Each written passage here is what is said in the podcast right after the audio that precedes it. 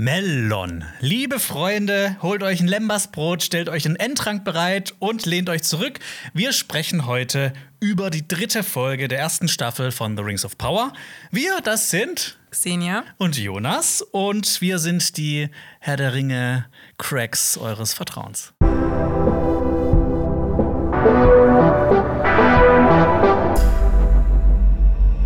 Wir werden mit euch natürlich wieder Szene für Szene diese Folge durchgehen und die zugrunde liegende Lore werden wir betrachten. Wir, gehen auf Kameraarbeit, Sounddesign, Technisches ein, analysieren die Figuren, Story, Dramaturgie, alles Mögliche.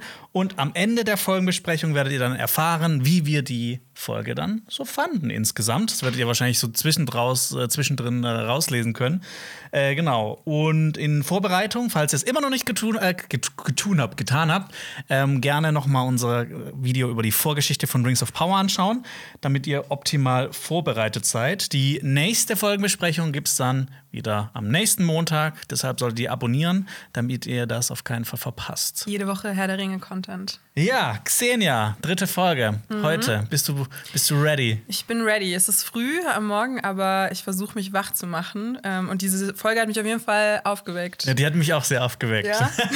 ich bin schon sehr Schön. gespannt, was du zu sagen hast. Wir haben ich noch auch. quasi nicht darüber geredet. Ähm, genau, aber noch um kurz mal äh, noch ein paar Infos an euch zu geben. Ähm, wir haben ja gesagt, dass bei Amazon die Bewertungen erst nach drei Tagen freigeschaltet werden. Und das war jetzt auch so für die ersten beiden Folgen. Und ähm, als ich gestern geschaut habe, hatte es eine Bewertung von 3,4 von 5 Sternen, was jetzt nicht so gut ist. Wahrscheinlich ja. hat sich da Amazon ein bisschen mehr erhofft. Mhm. Aber nur um das noch mal ähm, nachzutragen. Ähm, ich hatte auch das Gefühl, so in den Kommentaren, zu denen kommen wir jetzt auch, mhm. dass du so die Feuerprobe äh, bestanden hast. Ich habe mich sehr gefreut über das positive Feedback. Ja, ähm, ja aber ich habe natürlich auch gezittert, die ersten beiden Folgen und habe in ja, den klar. Kommentaren gescrollt. Kann ich, kann ich sehr gut nachvollziehen.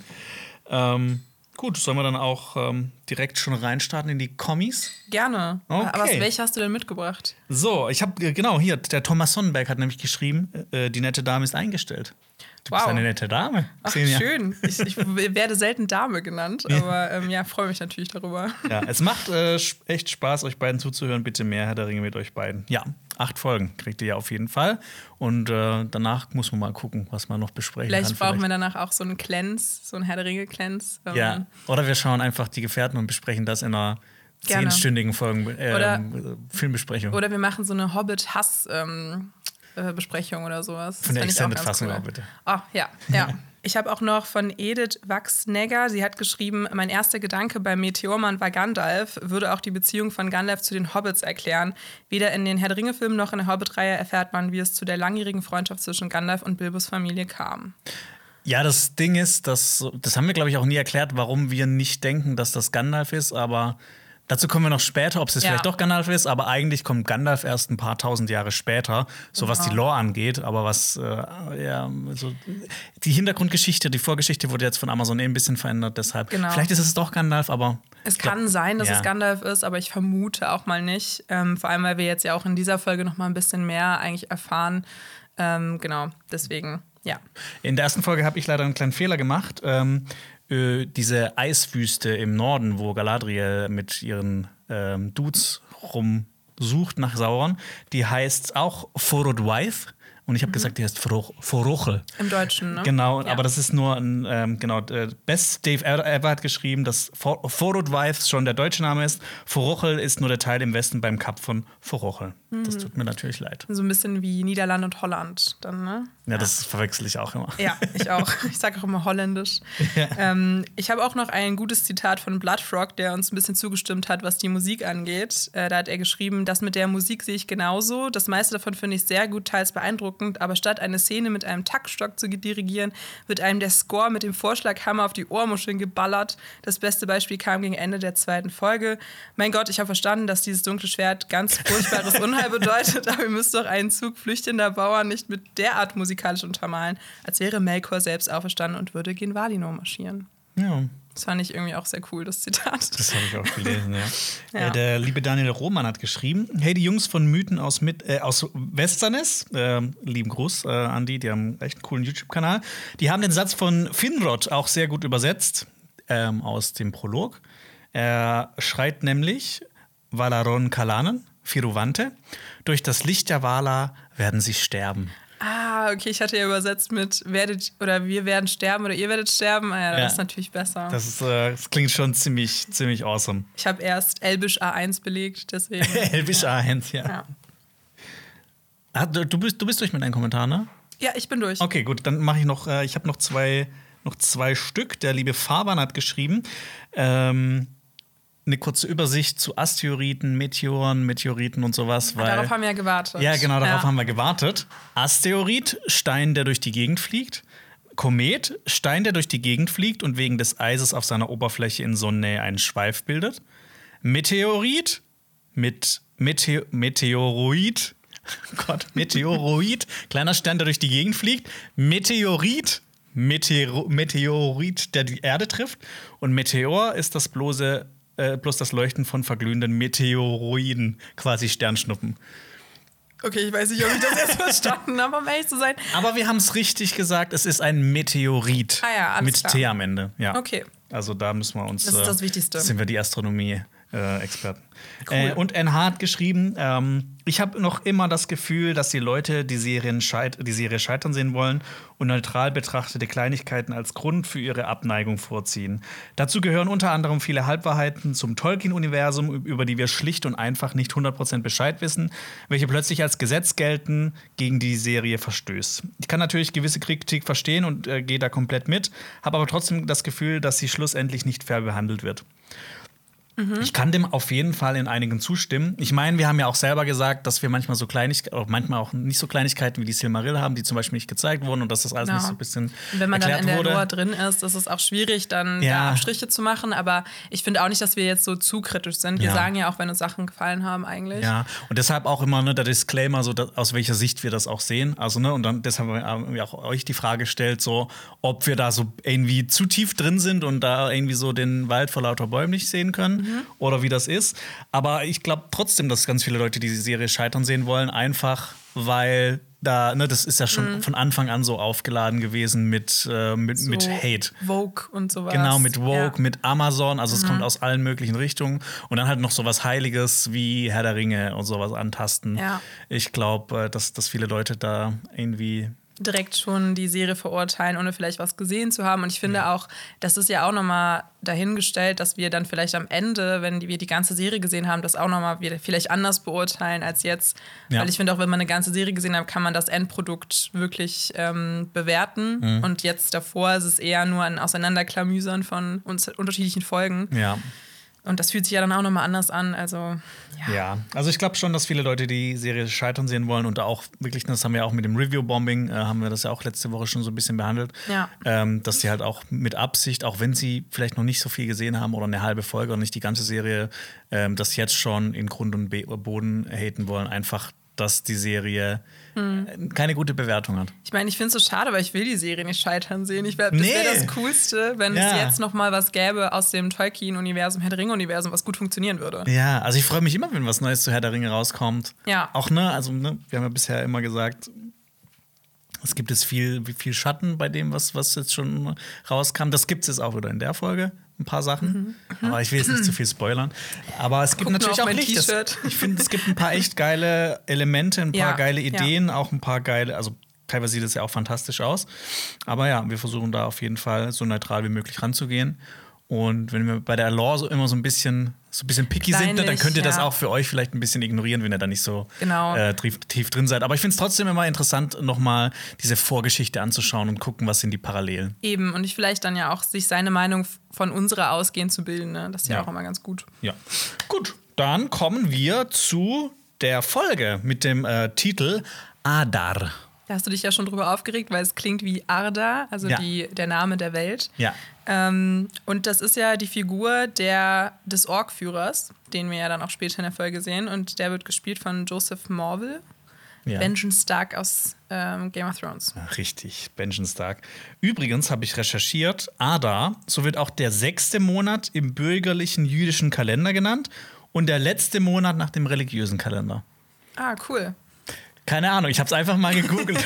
krasser, krasser Exkurs. Ja. Meinst du, da haben sich die Macher von äh, Rings of Power von inspirieren lassen? Nee, ich glaube nicht. äh, Regie hat Wayne Yip geführt. Der hat ultimativ viele Serienepisoden von vielen Ja. Serien ähm, äh, inszeniert. Zum Beispiel Doctor Who.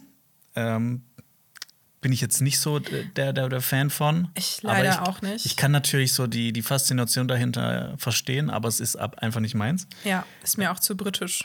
Preacher, Preacher habe ich geguckt, fand ich eigentlich ganz cool. da habe ich das Problem gehabt, da habe ich auch das, den Comic davor gelesen und Ach, der ist okay. halt, das ist mein Lieblingscomic. Ah, okay, das verstehe ich. Dann ist Ja, natürlich hohe, große Schuhe zu füllen. Ja. Und Ach so. Wheel of Time. Wheel of Time, ja. Ich habe ja gehört, dass du die nicht so, so gut fandest. So, Nee. Kannst du ganz kurz sagen, so Oh, wie, wie, wie du die fandest? Weil das ist ja auch von Amazon eine riesige Fantasy-Serie zu einem mehrbändigen Fantasy-Saga. Da muss ich dann auch direkt wieder einen Disclaimer aussprechen. Ich habe das schon, glaube ich, mal in einem Reel erwähnt. Ich habe die Bücher nicht gelesen, die wollte ich immer lesen. Ähm, und ich war aber dann auch sehr hyped, weil in dieser ganzen Post-Game of Thrones-Welt, sagen wir mal so, gab es ja recht viele Fantasy-Verfilmungen. Auch Ja. jetzt von Netflix zum Beispiel. Da gibt es die Serie Shadow and Bone, die finde ich auch sehr, sehr cool, weil ich auch die Bücher gelesen habe. Und dann habe ich gesehen, dass die Serie rauskam und dachte mir so, ich gebe die mir mal. Und ich fand, die hatte am Anfang voll die vielversprechenden so Elemente, dass es darum ging irgendwie, dass so dieser Heldenmythos oder diese Heldentrope mal umgedreht wird, dass man nicht weiß, wer der Auserwählte ist, dass Frauen irgendwie auch so eine relativ große Rolle einnehmen, dass sie die Magierinnen sind und die Mächtigeren und das ist so ein ja, ein matriarchales System eigentlich und das fand ich sehr, sehr spannend. Aber dann hat die Serie sich total verloren und es ging dann irgendwann ab der dritten Folge, hatte ich das Gefühl, gar nicht mehr darum, so eine kohärente Geschichte zu erzählen, sondern den Zuschauern nur noch so zu, zu, zu verwirren. Ähm, und ja, manchmal wurde die Magie, oh, sah auch richtig schlecht aus, so CGI-mäßig. Ich habe nur mal im Trailer gesehen, dass das alles so sehr, sehr clean aussah und irgendwie so sehr künstlich. Und das Voll. war ja auch eine super teure Serie. Und da Genau. fragt man sich auch, wo ist das Geld jetzt da hingeflossen? Und ich habe auch mitbekommen aus so dieser Bücher-Community, dass auch viele Dinge aus den Büchern dann nicht richtig gut adaptiert wurden Mhm. und so. Ja, und ich glaube, am Ende war das wirklich ein richtiges Chaosfest. Da habe ich wirklich da gesessen und gedacht, was, wo will diese Serie hin? Also Okay. mir hat sie leider gar nicht gefallen. ja, ich bin mal gespannt, wie es bei Herr der Ringe dann weitergeht. Äh, bei Rings of Power. Genau, aber da kommt jetzt auch eine zweite Staffel von Wheel of Time, also vielleicht kriegen die es ja auch noch mal, kriegen die noch mal die Kurve Ja, oder Amazon wi- wollte ja das nächste große, die nächste großen Serienhype äh, wie, wie Game of Thrones haben. Ja. Ja, genau. Haben sie jetzt vielleicht geschafft? so ja, vielleicht nicht so, wie sie ja, es geplant haben. Ja. Äh, Drehbuch haben Jason Cahill und Justin Doble ähm, geschrieben. Die haben schon auch für bekannte Serien wie Stranger Things, Fringe, Sopranos oder Halt and Catch Fire ähm, geschrieben. Da habe ich aber auch gesehen, dass Justin Doble zum Beispiel die Stranger Things Episode The Lost Sister geschrieben hat. Das ist ja meiner Meinung nach die komischste Folge aus der Stranger Things. ist das aus der zweiten Staffel? genau, die wo, auch so sehr gehatet wurde. Wo Eleven auch so ein bisschen in der Selbstfindungsphase ist Ja. und dann sich so dunkel an, anschminkt und sowas und Genau. Leute findet. und dann ja. ihre Schwester so, findet, dass das auch nie wieder aufgegriffen wird ist und weird, so. ja. ja, die Folge ist ein bisschen komisch. Ja, gut. Dann starten wir in die Folge rein. Mhm. Und wir beginnen mit dem Intro. Und das haben wir eigentlich in der letzten Folge schon besprochen. Ich möchte hier noch mal kurz einen Kommentar vorlesen, weil das auch ein paar Leute äh, reingeschrieben haben. Ich habe ja gesagt, dass das mit so, dass, ne, dass man dieses, diese Darstellung von diesen Partikeln, dass man die mit Hilfe von, ähm, von, von Audio, von Sound und Ja. so Dingern ähm, nachbasteln kann. Mhm. Und das heißt, äh, ich schreibe, ich, ich lese kurz den ähm, Kommentar vor von Kilian HSN. Ähm, äh, das Figuren, äh, int, äh, was? Das Figuren im Intro haben mich sehr an klattnische Klangfiguren erinnert.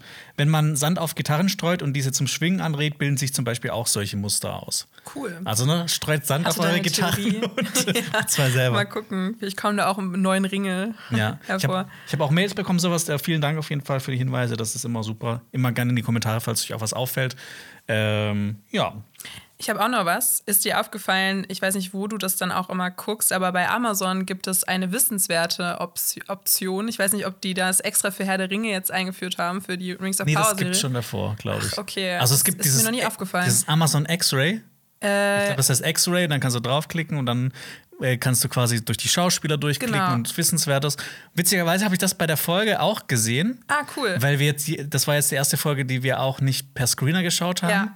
Wo das nicht dabei ist, sondern auf Amazon. Genau, und da Ja. ist mir das aufgefallen. Ich finde das richtig cool, weil da werden halt auch die Hintergrundinfos und die Anhänge, auf denen ja die Serie basiert, auch angezeigt. Mhm. Ja. Und ich fand das für mich natürlich auch hilfreich, weil ich manche Dinge da nachlesen konnte. Auch manchmal wurden dann Dinge, wie später bei so einer Ortsangabe, auch noch so von dem Produktionsteam oder so hinzugefügt, was dann so der Sinn hinter der Szene Ja. war oder so. Und ich fand das ganz cool. Ich habe das jetzt auch jetzt äh, noch, noch nachträglich für die anderen Folgen mir nochmal angeschaut, was da drin stand. Und es hilft manchmal auch wirklich, weil man Mhm. weiß zum Beispiel dann manchmal nicht, was wird wird hier jetzt abgebildet, aber dann steht es bei Wissenswertes steht's dann drin. Also falls ihr euch auch für die Hintergrundinfos interessiert, da könnt ihr gerne reinschauen oder hier diesen Podcast, diese Folgenbesprechung anhören, weil da werden wir es auf jeden Fall auch anbringen.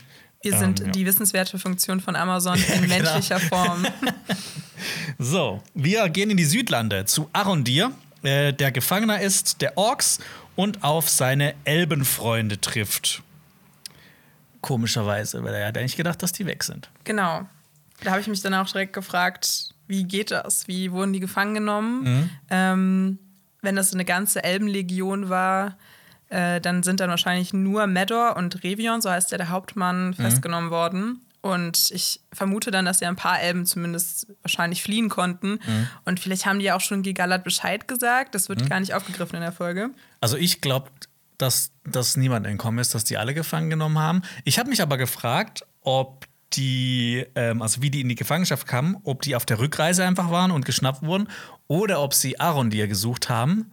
Was natürlich so seine Schuld, äh, also ne, was er wahrscheinlich so selber mit, äh, mit so Schuld, die auf ihm lastet, was er denkt. Oh Gott, ich habe gerade voll den Hirnfries. äh, genau, dass- er wahrscheinlich denkt, dass er sehr viel Schuld auf sich geladen hat, was dann halt natürlich noch, wenn die später Stimmt. sterben, dann Ja. natürlich noch schlimmer macht. Ähm, weil du kannst eigentlich davon ausgehen, die werden wahrscheinlich jetzt nach Valinor. Aber jetzt sind sie da im Ork-Camp und müssen da schuften. Ja, das ist natürlich schon krass. Das fand ich auch ganz spannend, weil da dann ja auch nochmal die Orks als ja, Sklaventreiber charakterisiert werden. Ähm, Ja, kommen wir doch zu den Orks direkt, ne? ja, genau. Ähm, ich muss sagen, ich fand, die wirken hier wirklich bedrohlich. Ich finde, die Masken sind top. Das ist, ähm, ähm, also die hatten, die haben da auch sehr viel so sinnvolles und tolles Worldbuilding betrieben, was halt noch nicht so bei Tolkien kommuniziert wurde, soweit ich weiß. Dass zum Beispiel, ähm, dass es sowas gibt wie den Sonnendienst. Genau, das fand ich auch spannend. Ne, dass die manchmal trotzdem an der Sonne arbeiten müssen, obwohl sie es halt nicht mögen. Ähm, aber sie lassen zum Beispiel auch die Gefangenen draußen arbeiten, was ja auch für ihre Cleverness spricht. Und ich finde, das ist so, so ein kleines Element, das hat für mich so die Welt von Herr der Ringe noch so ein bisschen, bisschen schöner gemacht, Ja, finde ich. Also doch. da muss man auch mal Props so von mir aus an die, an die Serie geben. Ähm, Ich mochte auch Ja. die Orks, die haben mich ja vom Habitus auch sehr an die von Herr der Ringe erinnert, von Ja. Peter Jackson. Und ich fand aber auch, ich finde es spannend, wenn wir dann ein bisschen sehen, okay, wie ist so deren Zivilisation oder wie ist so deren Ja. Gesellschaft. Und genau, dann hier nochmal vielleicht auch zur Erklärung, eben die Orks können nicht in, der, nicht in der Sonne wandeln. Das haben wir auch schon mal in den vorherigen Folgen er erklärt. Und deswegen waren ja auch Urukais so voll das große Ding, weil sie eben in der Sonne wandeln Ja. konnten. Ähm, genau, und man sieht ja auch am Anfang so ein paar POV-Shots von Arondir und man sieht, dass sie die meisten ihrer Gefangenen wahrscheinlich Kinder, Familien sind, die auch eingesperrt sind und genau dann wahrscheinlich so kräftige Menschen und Elben, die dann schuften müssen und eigentlich diesen Gang, den wir ja schon gesehen haben, durch den Arondir ja auch in das Versteck gekommen ist, graben müssen. ja. Die Arbeit für die Orks machen. Ich habe mir auch, ähm, ich habe mir so für mich vorgestellt, ich weiß nicht, ob das dann auch so wirklich so ist. Man sieht ja am Anfang so Menschen, die mit, mit den Armen so rausgreifen aus diesem Gefängnis raus, dass das der quasi der Nahrungsmittelspeicher ist für die Orks. Oh Gott. ja, das kann Also ich natürlich das, sein. das, find, das sind Orks, das sind, äh, die müssen ja auch was essen und die sind ja grausame Wesen. Ich, ich fände das so, für mich hätte ich das jetzt so. Ich weiß nicht, ob, das, ob die das erzählen wollen, aber, aber ich glaube, das ist vielleicht ein bisschen zu, Ja. zu hart für eine Serie ab 12. Aber ich finde so, Wer für, für mich in meiner Vorstellung war das so. Ja, aber ich glaube, ne, die Serie ist ja in dieser Folge auch ein bisschen blutiger. Vielleicht sehen wir das ja noch. Ja, vielleicht. Ne? So ein bisschen wie bei The Road, falls du den mal gesehen hast. Nee, nee. Okay, ja, den du mal anschauen. Okay. Das ist der deprimierendste Menschen, Film aller Menschen Zeiten. gegessen. Vielleicht, ja. Okay. Ähm, kurz noch äh, eine Sache zu, warum Orks überhaupt Sonnenlicht hassen. Das haben wir ja. Ich weiß nicht, ob wir das wirklich mal so extensiv erklärt haben. Nee. Ähm, natürlich, es gibt so zwei Bedeutungen, so, so symbolisch. Orks kommen aus der Dunkelheit, äh, die wurden vom dunklen Herrscher erschaffen, ne? alles dunkel, dunkel, dunkel. Und dann Sonne ist natürlich das komplette Gegenteil davon. Und äh, die ersten Orks wurden auch erschaffen, bevor Sonne, bevor die Sonne überhaupt erschaffen wurde. Und da war Mittelerde ja noch komplett dunkel. Wie die Orks erschaffen wurden und sowas, ne? da gibt es ja tausende unterschiedliche und wann und wie und wo, aber ähm, so als Erklärung, die wurden halt erschaffen, bevor es die Sonne überhaupt gab und deshalb hassen die deren Licht, weil das ja auch eine Schöpfung der Wala ist. Ja. Ja. Finde ich auch spannend und ich glaube, das nimmt ja den Orks dann vielleicht auch ein bisschen an äh, Manneskraft so oder so an Power. Ja. Denn das finde ich auch immer spannend, wenn es so ein bisschen eingeschränkt ist, dass sie Ja. so nicht so das große Übel sind, sondern ja. Das wird ja auch so, später kommen wir auch noch dazu, die, die sind da eher so ein bisschen wie Vampire, ne? Die zischen dann so, die Haut zischt und äh, löst sich so ein bisschen auf oder sowas. Aber ich habe mich schon gewundert, dass dann so ein, die haben ja so Tierhäute an und so Kapuzen, ist auch sehr stylisch, muss ich sagen, Mhm. Ja. können auch so die neue Kanye West Kollektion sein oder so. Ähm, und da habe ich mich auch gefragt, scheint ja aber dann doch nicht so vampirmäßig zu sein, dass sie sich direkt verbrennen. Ja, also so Halbvampir, so. Ja, Ja, genau. ja. Ja. Ähm, ja, ich fand auch so, dass man sieht ja zum ersten Mal, wie Orks überhaupt auch Elben und Menschen versklaven. Sonst hört, hörte man das immer nur so und ich habe das gelesen, hatte halt immer so, so Horrorvorstellungen, wie die ähm, dann im dritten Zeitalter in Mordor da irgendwie irgendwelche Felder beackern müssen in Mordor. Es gibt ja so eine kurze, so eine kurze Vision von Frodo, wie das Ja. Auenland aussehen Genau. könnte. Sowas finde ich cool. Ja, und ich finde, das hätte auch noch ein bisschen apokalyptischer aussehen können. Ja. Jetzt hier. Aber es wird ja auch, ne, es wird ja auch erzählt, ne, das ist ja auf dem Weg dahin zu kommen. Ne? Es muss ja erstmal schön sein, bevor es äh, da hässlich wird. Ja. Deshalb fand ich das auch so vollkommen in Ordnung, weil das hat mich dann auch gestört, bis ich dann drüber nachgedacht habe: so, ja, stimmt, aber eigentlich sind die Südlande ja, ne, das ist ja noch kein böses Land und die wollen ja erst ihr Reich da erschaffen. Und das Wissen, dass es dann irgendwann so schlimm aussieht, ähm, das ja, Ja. macht einem ja auch vielleicht so ein bisschen eine böse Vorahnung. Und wir kriegen ja auch mit, dass die für Ada arbeiten. Das sagt, sagt ja dann auch einer der Orks direkt, äh, der anscheinend der Anführer der Orks ist. Und ähm, wir finden das später auch noch heraus, dass sie ihm so sehr unterwürfig sind. Ähm, genau. Und Ich habe noch eine, äh, ein kleines Detail. ja, Und zwar habe ich mir noch diese Wissenswertes aus der ersten und zweiten Folge angeschaut. Arondir trägt einen Ring und äh, dieser Ring hat eine Inschrift: Mögen deine Pfeile singen. Ach, das ist doch schön, ne? schön, das ist wirklich schön. Frage ich mich, woher der den hat, den Ring. Ja, ich weiß es nicht. Vielleicht von Bronwyn. Oder vielleicht von Bronwyns Mutter oder von der Bronwyns Großmutter, weil ich meine, er ist seit 79 Jahren da. Vielleicht hat er so eine, ne, so eine. Einfach eine, nennt man sowas? Ja, ja, so eine Vorliebe für So eine die Familie von. Bronwyn, ja. ähm, Ja. äh, Ich habe auch noch einen kleinen Fun Fact. Jet, äh, der, einer der Orks wird von Jet Brophy gespielt. Ich weiß Mhm. nicht, ob du den kennst. Nee. Das ist ein Schauspieler, der auch sehr, sehr viel bei schon bei den Peter Jackson-Verfilmungen mitgespielt Ach, krass. hat. Auch Orks? Mhm. Äh, auch Orks hat er verkörpert. Auch ähm, einen Zwerg in Hobbit-Filmen, nämlich Mhm. Nori. Und ähm, mehrere Reiter von Rohan und auch sogar einen Elben. Also der war immer so ein bisschen der Mann für alles Ach, geil. bei den Peter Jackson-Filmen. Und das ist auch sehr cool, dass der dann jetzt damit spielt. Ja, es gibt ja auch so eine Doku über so einen Typen bei Game of Thrones, der auch immer so ganz viele Nebenrollen bekommen hat Ja. und der dann bei jeder Staffel dabei war. Das ist ja Find- cool. Genau. Und der wird auch häufiger mal interviewt. Genau, auch von so einem englischsprachigen äh, Channel, den ich auch sehr gerne gucke. Deswegen, ja, Ja. ein sehr, sehr netter Kerl. Was ist dein Beruf? Ork. Und generell, ich fand die äh, Inszenierung hier, fand ich, ähm, so um nochmal komplett auf die ganze Szene einzugehen, ähm, so mit diesen Bildfetzen, dass das so unklar ist und dass dann, dann als er dann draußen ist am Sonnenlicht, dass das alles so langsam revealed wird, wie es dann wirklich so komplett aussieht, fand ich gut. Ich finde, das erzeugt Spannung und hat mir sehr gut gefallen von der Inszenierung her. Mir auch. Ja. Ich mochte auch, dass die Orks alle unterschiedlich aussehen Mhm. und dass man da dann auch so eine, ja, dass die jetzt nicht alle so generisch irgendwie und dass die mit Practical Effects gemacht sind, das Mhm. sieht man auch, finde ich. Also, ja. Daumen hoch von mir. Ja, von mir auch. Damit kommen wir zur nächsten Szene. Wir sind im äh, Meer von Numenor ähm, und äh, wir sind an Bord eines Schiffes. Und Galadriel und Halbrand werden von Elendil nach Numenor gebracht. Und ähm, man hört am Ende von der vorherigen Szene einen Schrei von einer Frau und der geht noch über in die nächste Szene. Und das äh, einfach so kurz, um äh, euch ein bisschen noch äh, Wissen mitzugeben. Das wird ähm, in äh, der Postproduktion wird das L-Cut genannt. Genau. Weil man hat noch, wenn ihr euch vorstellt, man hat oben eine Bildspur und eine Tonspur und das ist quasi so ein, ein, ein Block und dann geht die Tonspur aber weiter, dann sieht es aus wie ein L im Schnittprogramm Und das kann man dann machen, um einfach so besser von einer Szene in die nächste Szene überzuleiten, dass das Szenen, wenn man die aneinander schneidet, nicht so abgehackt wirken und alles so ein bisschen organischer ist und dass man damit auch so ein bisschen den Schnitt kaschieren kann, dass das nicht auffällt. Weil man sagt zwar immer so, ne, der beste Schnitt ist den, den man nicht sieht, mhm. auch wenn man, ich finde, das, das ja. gibt auch Ausnahmen, aber das generell ja schon. eher genau ja. so dem Hollywood-Kino auch mit diesem ja. Continuity-Editing. Das war dann damals eine Epoche, wo man dann auch wollte, dass der Schnitt unsichtbar wird, ja. damit man sich mehr auf die Dramaturgie des Films konzentrieren kann. Aber ja, ich erinnere mich, Filmanalyse, zweites Semester, der L-Cut. der L-Cut. Ja. Und es gibt übrigens auch das äh, Gegenteil, den J-Cut, da hört man dann schon Ton von der Szene davor und dann ähm, äh, sieht man später mhm. erst das Bild. Ja. Ist ja auch ein bisschen das Äquivalent dazu, auf der visuellen Ebene ist ja eher so dann der Jump-Cut wahrscheinlich, ne? Ja, ja, ja. ja. So, genau, äh, Halbrand und Galadriel. Ähm, Galadriel hat ja kurz Angst, dass ihr Essen vergiftet ist. Da habe ich mich kurz gefragt, ob Elben auch vergiftet werden können, generell, weil es das heißt ja, dass sie, sie können keine Krankheiten bekommen mhm. und sowas.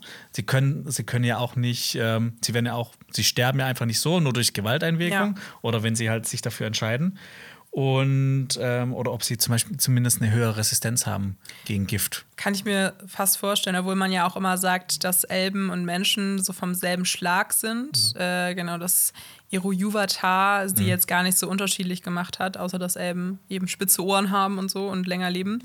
Ähm, Deswegen habe ich mich das auch gefragt, aber vielleicht gibt es ja auch sowas, ich weiß nicht, ob du das weißt, ob da irgendwie so Tolkien-mäßig das bekannt nee. gegeben wurde, ob es sowas wie Wolfswurz für Werwölfe auch für nee, Elben gibt. Ich glaube nicht. Ich, ich, immer wenn ich manchmal so diese Fragen habe, ähm, äh, so können Elben vergiftet werden, dann gebe ich das bei Google ein. Dann wundere ich mich immer, dass wirklich Leute sich das schon gefragt haben. Ja. Und dann findest du auch immer so dann irgendwie so. In Foren so Diskussionen. Ja, genau, so Foren ja, so Diskussionen, wie das ist. Ja. Ich finde das immer sehr, sehr witzig eigentlich, weil du manchmal auch echt so nette Sachen erfährst, wo dann andere Leute irgendwie ja. so ein bisschen versierter sind. Aber vielleicht äh, explort die Serie das ja und dann kriegen ja. wir die Antwort noch. Ja. Ähm, ich fand aber auch, dass äh, Halbrand so im, im Schiffsinneren, so im, im Halbdunkeln, schon so Aragorn-Vibes hatte. So. Ja, finde ich ja. auch. Aber ich habe ja meine große Halbrand-Theorie, die ich gleich an einer anderen Stelle noch oh ja. mal droppen möchte. Ich habe zwei Theorien dazu. Okay, ja. alles klar. Ähm, sie treffen ja dann auch auf Elendil, ne? Genau. Ich würde aber ja. gerne noch einmal kurz zu dem äh, Schiff kommen. Ein bisschen okay. was über das Schiff erzählen. Mhm. zu dem los. numenorischen Schiff, weil die gehen ja nach oben. Und dann gibt es erstmal so einen schönen Kameraschwenk, wo man so fast das komplette Schiff sieht. Ähm, und was mir direkt aufgefallen ist, ähm, wie toll das aussieht. Ja, also ich finde die ja. numerischen Schiffe, man merkt richtig, dass da so irgendwie, ich habe überhaupt keine Ahnung von Schifffahrt, ob das logisch ist mit diesen Segeln, die die haben. Na Leute, falls ihr euch da besser auskennt, schreibt es gerne mal in die Kommentare, falls ihr Segelschiffbau studiert Kapitän oder sowas. Zur See. Genau, Kapitän zur See seid. Ähm, ob das Sinn ergibt, aber ich fand, mhm. das sah schon extrem gut aus.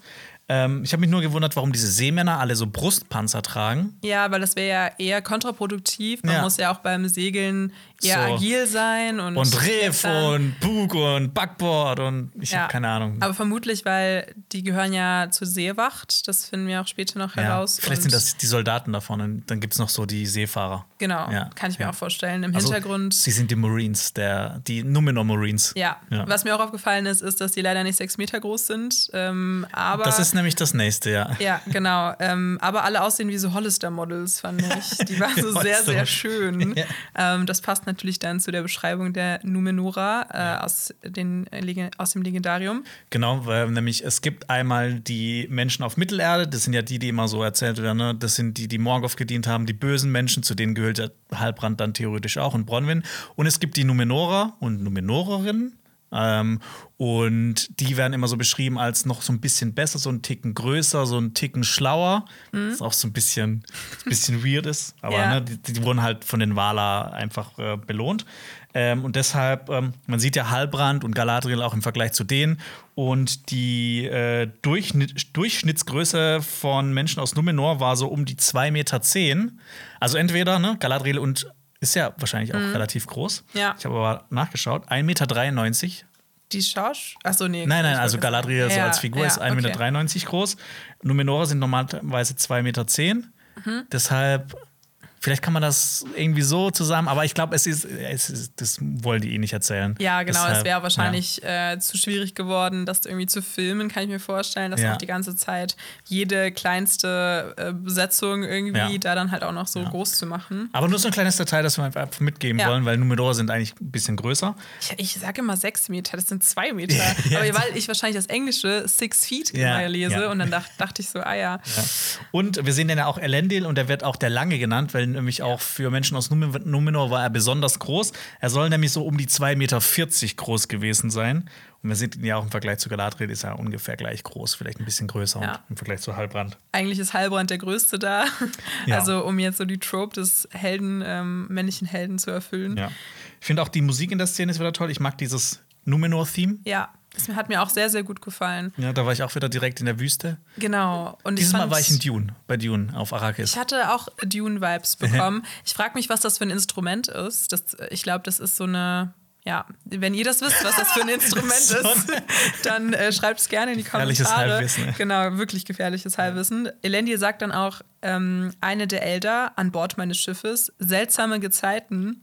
Das ist ja so ein typischer Seemanns-Piraten-Ausdruck, mhm. denn auch der vierte Teil von Pirates of the Caribbean heißt nämlich On Stranger Times. Ach, schön, ja. ja. Ist mir dann nämlich auch aufgefallen. Ja, und ne, unsere Vorhersage war ja auch korrekt, wir haben ja gesagt, es ist Elendil. Ja. Ähm, oder es soll Elendil sein, diese, diese, diese Schattenfigur, und das ist jetzt im Prinzip auch Elendil. Und noch eine Sache will ich sagen zu, zu dem numenorischen Schiff. Ähm, ich finde dieses Zusammenspiel, was man auch noch später sieht in der Architektur von den Städten und sowas, ich finde dieses Zusammenspiel von Blau und Gold extrem schön. Also das Mir passt ja auch mega auch. gut. Und ich habe da direkt so an Ägypten gedacht. Das war ja auch so eine Hochzivilisation. Mhm. Und dann, wenn du dann den Sand siehst, ähm, im Vergleich zu dem blauen Himmel oder zu dem Meer oder sowas dahinter, das ist ja auch blau und, und Gold vielleicht so ein bisschen. Ich finde, das ist eine, eine sehr schöne Farbkombi. Mm, voll. Ich ähm, erinnere mich auch immer ein bisschen, das habe ich auch, glaube ich, schon in der letzten Folge gesagt, an so dieses Kostümdepartment von Troja, was, wenn es schlecht aussieht, mich da immer dran erinnert. Also wenn ja. es so sehr viel Prunk ist. Mhm. Aber ich finde, dass mir gefallen auch die Rüstungen. Mhm. Deswegen, ja. Ja. Äh, genau, Elendil wäre so mein nächster Punkt. Äh, mhm. Äh, der Gute wird gespielt von Lloyd Owen. Und ähm, ich kannte den davor nicht, außer als Stimme von Ted fucking Farrow aus äh, Horizon Zero Dawn. Mhm. Also, Hab falls ihr die Stimme schon mal gehört habt, vielleicht aus, aus dem Videospiel. Und oh, die ey, deutsche äh, Synchrostimme, weil ich das ab und an auch dann auf Deutsch geguckt habe, kam mir auch sehr bekannt vor. Aber ich habe leider nicht nachgeguckt, wer das ist. Ah, okay. Vielleicht äh, krieg, kriegt da auch irgendwer noch was raus oder ich gucke es für nächste Folge nach. Ja. Ähm, wie gefällt er dir, die Besetzung? Extrem gut. Ich ja. finde, er ist jetzt, ne, da ist jetzt wieder so eine Figur. Ne, Galadriel ist so die Hauptfigur, aber ich will einfach viel mehr über Elendil wissen. Also über ihn ist ja auch jetzt insgesamt nicht so viel bekannt, aber ich finde allein schon so dieser, dieser Ausdruck, äh, also auch sein Aussehen, der hat auch sowas, ne, wieder sowas sehr staatsmännisches, mysteriöses. Der hat halt so ein Gesicht, das schon so Geschichte so wettergegerbt. Ja. ja, fand ich auch. Ich finde, er wirkt total ähm, typisch für so einen Seefahrer und auch so ein bisschen so ein Vater einfach. Also ja. so eine Vaterfigur, ja. die man so sehr sympathisch Anführer findet. Ja, ja. Und witzigerweise hat er Indiana Jones Vater in der Indiana Jones Serie auch gespielt aus den Ach, 90ern. Quatsch, okay, die habe ich leider nie gesehen, aber passt. Ja, er hat nämlich auch einen schönen Brustpanzer an und da sieht man auch wieder das Sonnensymbol, das wir letztes Mal schon erwähnt haben, weil Elendil wird immer mit, mit Sonne in Verbindung gebracht. Ähm, und man sieht auch auf dem Brustpanzer ein, eine Frau und einen Mann in Wolken, die sich so gegenseitig anschauen. Mhm. Und äh, da habe ich mir gedacht, vielleicht ist das wieder, ne? Sonne und Mond. Ähm, Deine Lieblingsfiguren? Arien und Tilion, das will ich jetzt ganz kurz erzählen. Gerne. Das sind nämlich zwei Maya, die die Sonne und den Mond steuern, was ich euch immer sage. Immer wenn ich den Mond oder die Sonne sehe, freue ich mich. Ähm, so heißen die beiden. Ähm, und was habe ich hier geschrieben? Ich habe, ich. Ach so, okay. Äh, Tilion folgte Arien. Ich habe Folte geschrieben. Ah, okay. Ich, ich, keine Ahnung, was das Du warst zu so aufgeregt, ja. weil es um dein genau. Lieblingsthema geht. Ja, er war nämlich verliebt in sie und er hat sich auch immer wieder an ihrem Licht dann verbrannt, weil sie ja quasi die Sonne transportiert hat. Und es gibt noch eine super interessante äh, Sache, die ich in History of Middle-earth entdeckt habe über ähm, die beiden. Äh, in einer nicht äh, genutzten Überarbeitung vom Silmarillion wird erzählt, dass Morgoth diese Arien, die den, äh, die Sonne steuert, für sich haben wollte und sich sogar an ihr vergriffen haben soll. und da, dass sie daraufhin ihren Körper verlassen hat und gestorben ist, äh, in Anführungszeichen.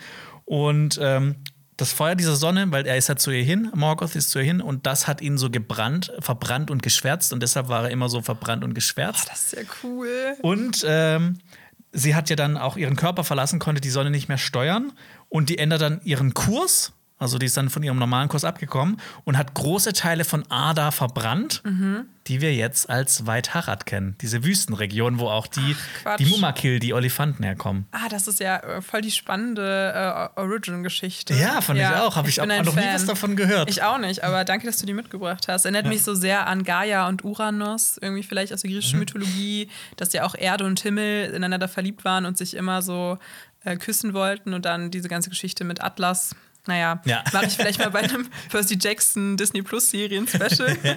Ähm, ja. Ja, und der liebe Elendil, wir sehen es auch, er hat nicht nur diesen schicken Brustpanzer, dieses tolle Gesicht, er hat natürlich auch Galadriels Dolch. Genau, der hat ihn ihr abgenommen. Ich fand, da agiert sie auch sehr untypisch für Galadriel, weil sie ja nicht direkt. Sie ist besonnen. Was genau. ist los mit dir? Eben, das ist die einzige Szene in drei Folgen, ja. wo sie mal nicht überstürzt handelt. Ja, äh, wir erfahren ja auch, dass die Eldar, also die Elben, ein seltener Anblick sind für die Numenorer. Und ähm, genau, anfangs hatten die eigentlich sehr viel zu tun miteinander. Und die Elder haben äh, dieses Volk auch super viele Sachen gelehrt. Das war auch so, so eine tolle Freundschaft zwischen den beiden. Ähm, genau, deshalb sollten diese Leute eigentlich den Elder auch sehr dankbar sein. Ja. Normalerweise. Ähm, da gehen wir vielleicht später nochmal drauf ja. ein, aber weil ja auch Elendil sagt, eine Elder an Bord meines Schiffes, vielleicht, dass man das noch als Hintergrund jetzt schon weiß, ähm, eigentlich ist ja Elendil auch kein Feind der Elben. Also das merkt man ja vielleicht ja. auch ein bisschen schon an seiner Gestik und Mimik gegenüber Galadriel, dass er ja eigentlich sich wahrscheinlich insgeheim sehr freut, sie zu treffen. Ja, so, so ein, so ein, so ein, so ein Fanboy-Moment. So, oh mein Gott, oh mein Gott, oh Gott, das ist Galadriel. Endlich eine Elbin. ja. Weil, weil sie auch eine sehr berühmte Elbin auch ja. ist. Ich, ich habe mich auch so ein bisschen gefragt, ist er aufgewacht aus ihrem Koma und hat sich erstmal umgeguckt und hat dann gefragt, ob sie gefangen ist oder nicht. Und ich habe mich so kurz gefragt, die müsste doch eigentlich wissen, wie numenorische Schiffe aussehen. Ich meine, die sind ein paar tausend Jahre alt. Ja, und ich frage mich auch, ob sie dann direkt, nachdem sie ja die Augen geöffnet hat am Ende der zweiten Episode, direkt wieder weggeballert war. Also, dass sie dann gar nicht mitbekommen hat, wer das auch war. Aber na gut, das sind jetzt wieder Kleinigkeiten. Äh, genau, es wird auch ein bisschen klar, dass Elendil Befehlen folgt, finde ich, weil er ja dann auch sagt, dass er das gar nicht entscheiden kann, die beiden jetzt zu verurteilen oder festzunehmen, mhm. sondern dass er sie äh, nach Hause bringt. Ja, finde ich auch geil, dass es so offen lässt. Ne? Das, das ist natürlich für den Zuschauer, dass wir jetzt erst später erfahren, ne? es ist Numenor, aber dass er die beiden auch so ein bisschen im Ungewissen lässt. Wo ja. fahren die eigentlich hin? Fand ich, fand ich cool. Galadriel denkt kurz, Valinor? Yeah. Bringst du mich nach Na, Hause? nicht schon wieder. ja. Jetzt schon wieder vom Schiff springen. Äh, ja, und dann kommen wir auch schon zu Numenor. Mhm. Ähm, das Land des Sterns. Ja. Das ist eine Insel in Form eines fünfzackigen Sterns. Ähm, es hat auch andere Namen, wie zum Beispiel Westernis, äh, Anadune, was auf der Sprache von, äh, in der Sprache von Numenor die Adunaisch genannt wird. Mhm. Ähm, quasi Westernis heißt. Mhm. Es heißt auch Elena, das heißt sowas wie zu dem Stern hin, sternwärts. Ähm, äh, weil die Menschen, die nach Numenor gekommen sind, die haben das erst gefunden, also denen wurde das Land geschenkt, aber die waren nicht direkt drauf, die mussten da erst hinkommen. Und die haben das gefunden, weil sie Earendils Stern folgten.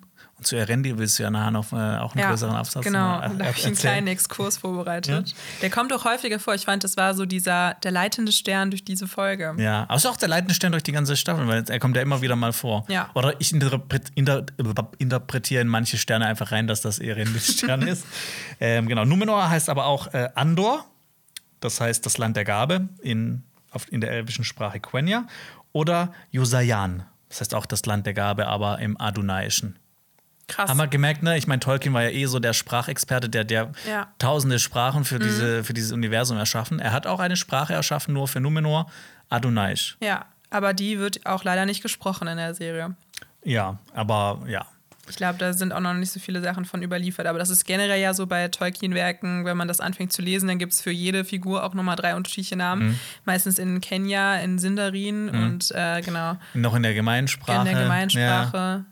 Also theoretisch Der Black dürft- Speech. Ja, theoretisch dürfte Halbrand ja auch äh, Elendil nicht verstehen, wenn er spricht, außer Elendil spricht die gemeine Sprache. Ja. Aber das ist gut für die Ja. Serie, dass sie das Ja, jetzt mal gelassen haben mit den, genau, mit den Sprachbarrieren.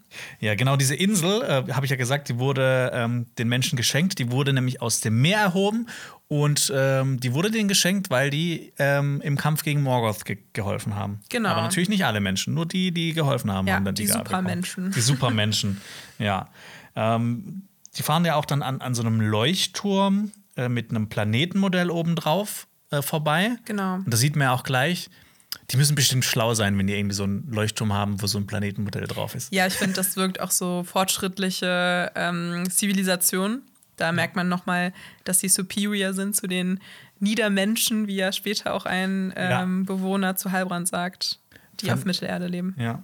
Und dann fahren wir auch ähm, an dem, ähm, ich habe es mal Mount Rush Numenor genannt, an diesen großen Gesichtern vorbei. Das natürlich auch an hier an die Argonath, Argonath, ja. in Herr der Ringe Herr erinnert. Erinnert, ja. Ähm, und dann sehen wir auch schon die Stadt.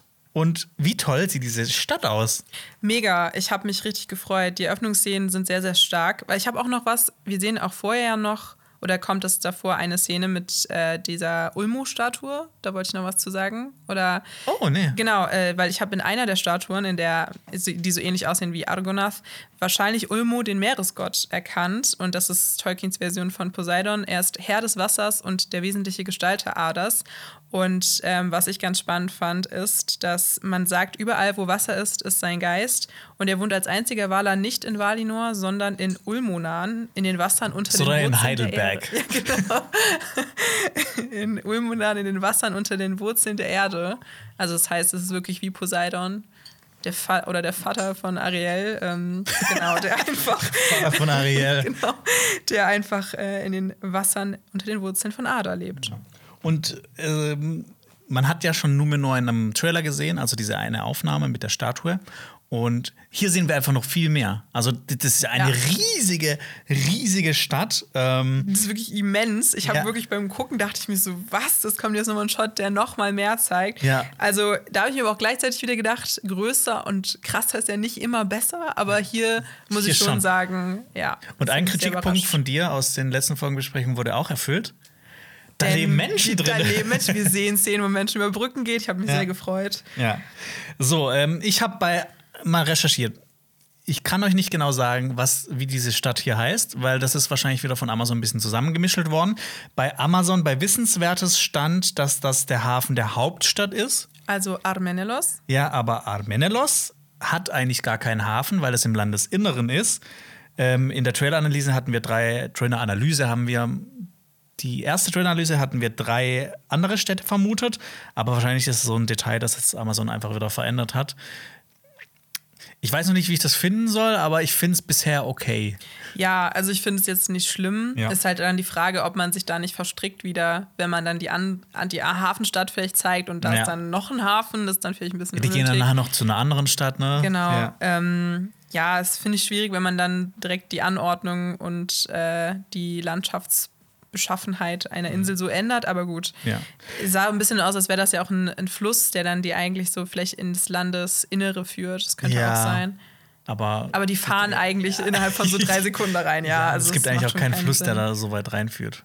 Ja, Ja, genau. Es wird auch immer erzählt, dass. Armenellos nicht am, also ne, dass die immer erst so Wegstunden reiten müssen, bis die an den Hafenstädten sind. Vielleicht wollten sie aber nicht so viele Pferdeszenen mit reinnehmen in die Folge. Ja. In dieser schönen Einstellung, die wir auch schon im Trailer gesehen haben, sieht man auch eine riesige Statue, wo man sich jetzt fragen könnte, wer könnte das eigentlich sein? Ist das vielleicht der erste König, von dem wir auch mal schon ein paar Mal gesprochen haben? Dieser sagenumwobene Elros? Oder ist es jemand anderes? Aber Amazon Wissenswertes hat es uns verraten. Stimmt. Es ist Erendi. Genau. Erneut ein, ein, äh, Namen, ein Name, der viele ähm, Bedeutungen hat äh, in Herr der Ringe. Soll ich jetzt schon den Exkurs machen? Nee, lassen wir, lassen wir das für Okay, das Bild. okay, alles für das klar, Bild, würde ja. Mhm. ich sagen. Ähm, Ja, kurz, was wir auch noch sehen, ach so. diese, diese Statue, da hätte man es vielleicht dran er erkennen können, die hat so ein Diadem auf oder so, eine, Ja. so ein Stirnband. Und da in der Mitte ist ein, äh, Ster äh, ein Stein platziert und das ist eine der Silmaril. Genau. Und die hat dann auch mit der Geschichte zu tun, wie Arendil zum Stern wurde. Ja. Ähm, genau, die, wie gesagt, kommt gleich. Ja. Und Ja, aber nicht dieser, dieser Stein, der auf der Statue ist, ist ein Silmaril, sondern der so, echte. ja, ja, der echte, Erendil. genau. Nicht, dass ihr das ist nur daran angelehnt. Ja. da hängt dann so ein Ja. Silmaril einfach so Genau. in Numenor rum. Aber man könnte sich ja fragen, hey, warum ist er jetzt Erendil? Kurz dazu, der ist der Vater vom allerersten König von Numenor. Genau, ja. So. Dem Gründervater, den ersten König Elros. Was wir auch noch im Hintergrund sehen, ist der Miniltarma. Dazu sind wir jetzt auch gekommen. Ja. Ah ja, cool. äh, genau, der wird ja auch oft Heiliger Berg genannt, denn dort befindet sich das Heiligtum Erus, also Eru Yuvatar, den Gott in Mittelerde. Und dort werden jährlich drei Gebete von dem jeweiligen König von Numenor abgehalten, bis sich die Wala, äh, bis sich die Numenorer ja von den Wala abgewandt haben. Und dann gab es das so, dass die Könige nicht mehr so oft da hochgegangen sind.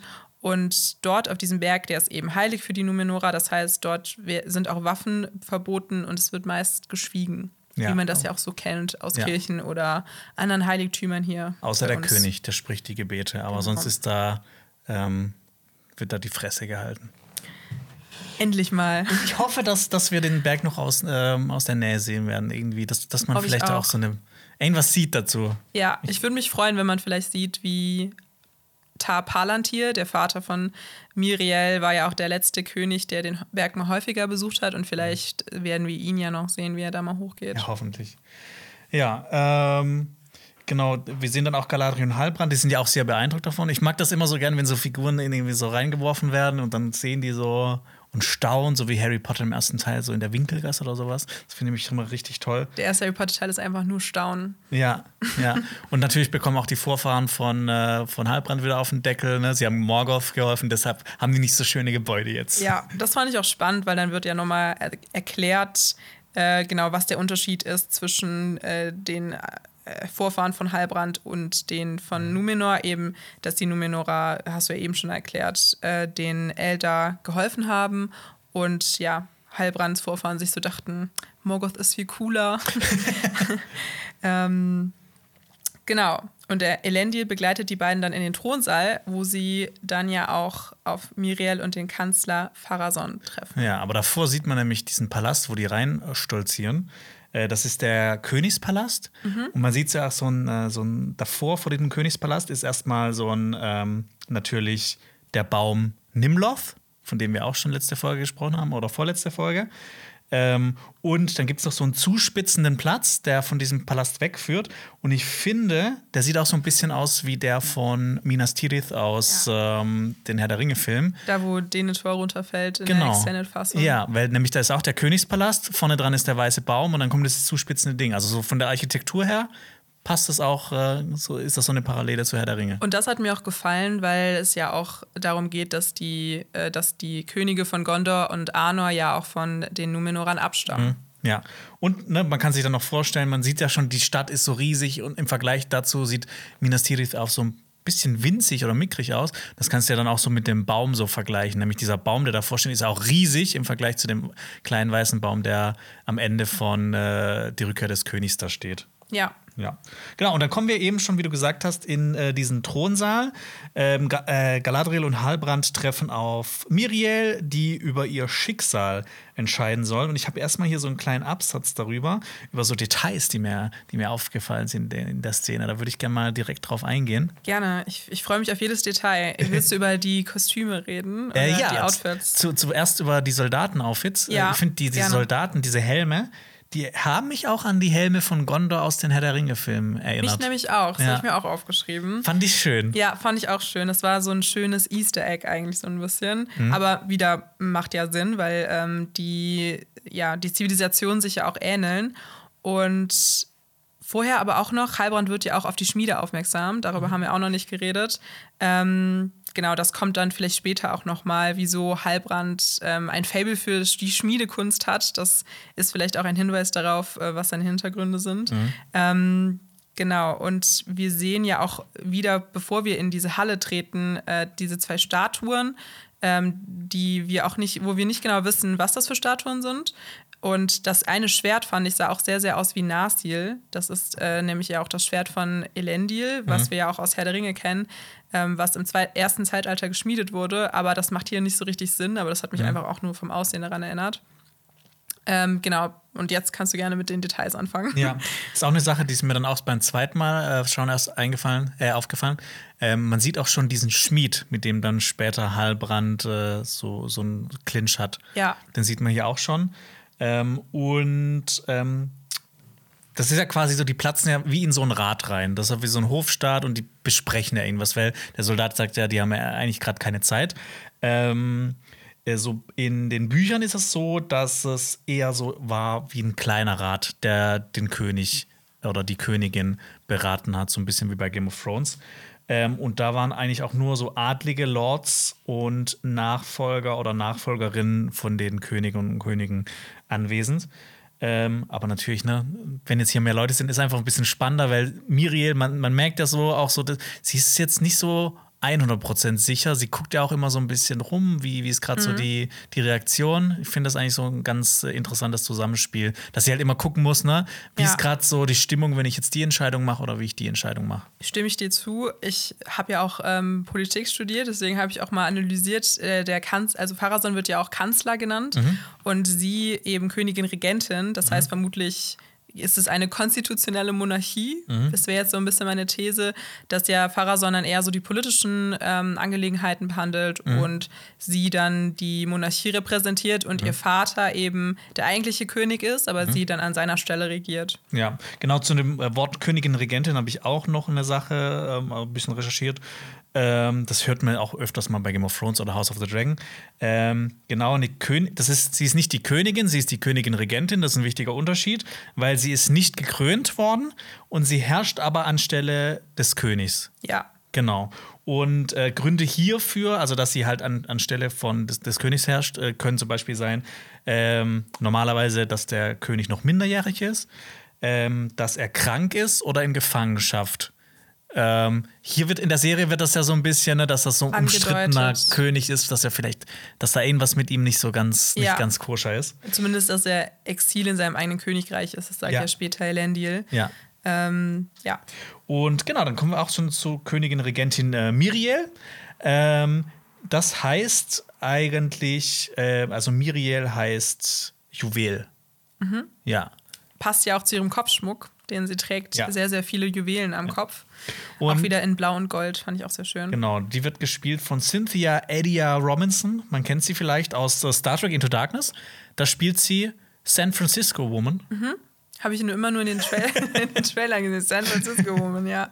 Und, ähm, nee, das ist Quatsch. Äh, die hat zum Beispiel äh, Amanda Waller in äh, Arrow gespielt. Ich habe Arrow nie geschaut, aber Amanda Waller ist ja so eine wichtige Figur im ja. DC-Universum. Ich finde, man kennt sie auch so vom, vom Sehen, auf mhm. jeden Fall.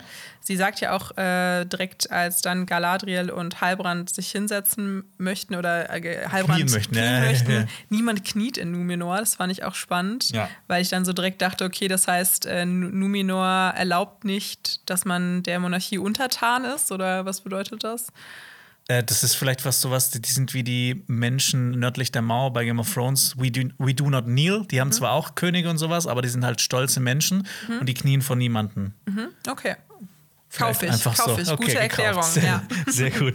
Ähm, ja, ich finde ihr Outfit auch eines der besten bisher. Ich finde, ja. das sieht echt richtig toll aus. Ne? Auch wieder dieses, diese Goldelemente, die blauen Elemente und diese, wie diese Fischschuppen, was ja auch diese, dieses diese Seefahrertum repräsentiert. Ja, genau. Total, ja. Und sie hat auch dieses Triskel auf der Hab Brust, das wir ja. im Intro gesehen haben. Deshalb wissen wir jetzt, Triskele bedeutet Numenor. Ja, genau, bedeutet Numenor oder Miriel. Ähm, ja. Und äh, falls ihr euch gefragt habt, ja, es gab auch Königin in Numenor. Und äh, dazu werden wir wahrscheinlich noch in weiteren Folgenbesprechungen einfach mhm. noch mehr erzählen. Und ähm, ich habe eine Frage an dich zu ihr jetzt. Mhm. Ich habe schon ein bisschen gesagt, was, was ich dazu denke von ihr. Ähm, wie wirkt sie so im ersten Moment auf dich, so in der ganzen Szene, so von ihrem, von ihrem, von ihrer Präsenz? Also Ich finde das spannend, weil ich mit einer anderen Erwartungshaltung an ihre Figur rangegangen bin, mhm. weil sie für mich in den Büchern eine Identifikationsfigur ist und auch sehr sympathisch im Gegensatz zu Pharason. Ich fand, hier wirkte sie auf jeden Fall ernster und mhm. ein bisschen bestimmt, hatte gleichzeitig aber auch was von dieser Unsicherheit. Mhm. Die du schon angesprochen hast. Ich fand, sympathisch ist sie mir noch nicht geworden. Mhm. Ich weiß nicht, wie es dir ging. Ja, ich finde es auch noch schwierig. Also es ist auch noch sehr mysteriös. Man kann so ihre Motive noch nicht so ganz durchblicken, weil ne, einerseits, ähm, wir, wir, wir hören ja immer, dass Elben auf Numenor gerade nicht gut angesehen sind. Ja. Aber sie lässt die ja trotzdem irgendwie gewähren. Also, ne, die, die, die, die tötet ja jetzt nicht Galadriel oder verbannt sie oder sowas. Ähm, und wir erfahren ja noch später irgendwie, ne, dass mit ihrem Vater noch was ist und mhm. dass mit der Galadriel, dass sie angekommen ist, dass das jetzt, das ist der Moment, den wir befürchtet haben. Ich finde, das macht sie eigentlich super interessant so als Figur. Ja. Weil du halt, ne, sie muss halt irgendwie, vielleicht muss sie so eine Maske aufhalten, muss halt so vorne rum tun, ey, die. Elben sind kacke und hinten rum so, ey, nee, eigentlich mag ich die. Man merkt, dass ja. Auf jeden Fall der ähm, treibende Faktor in diesem ganzen ja.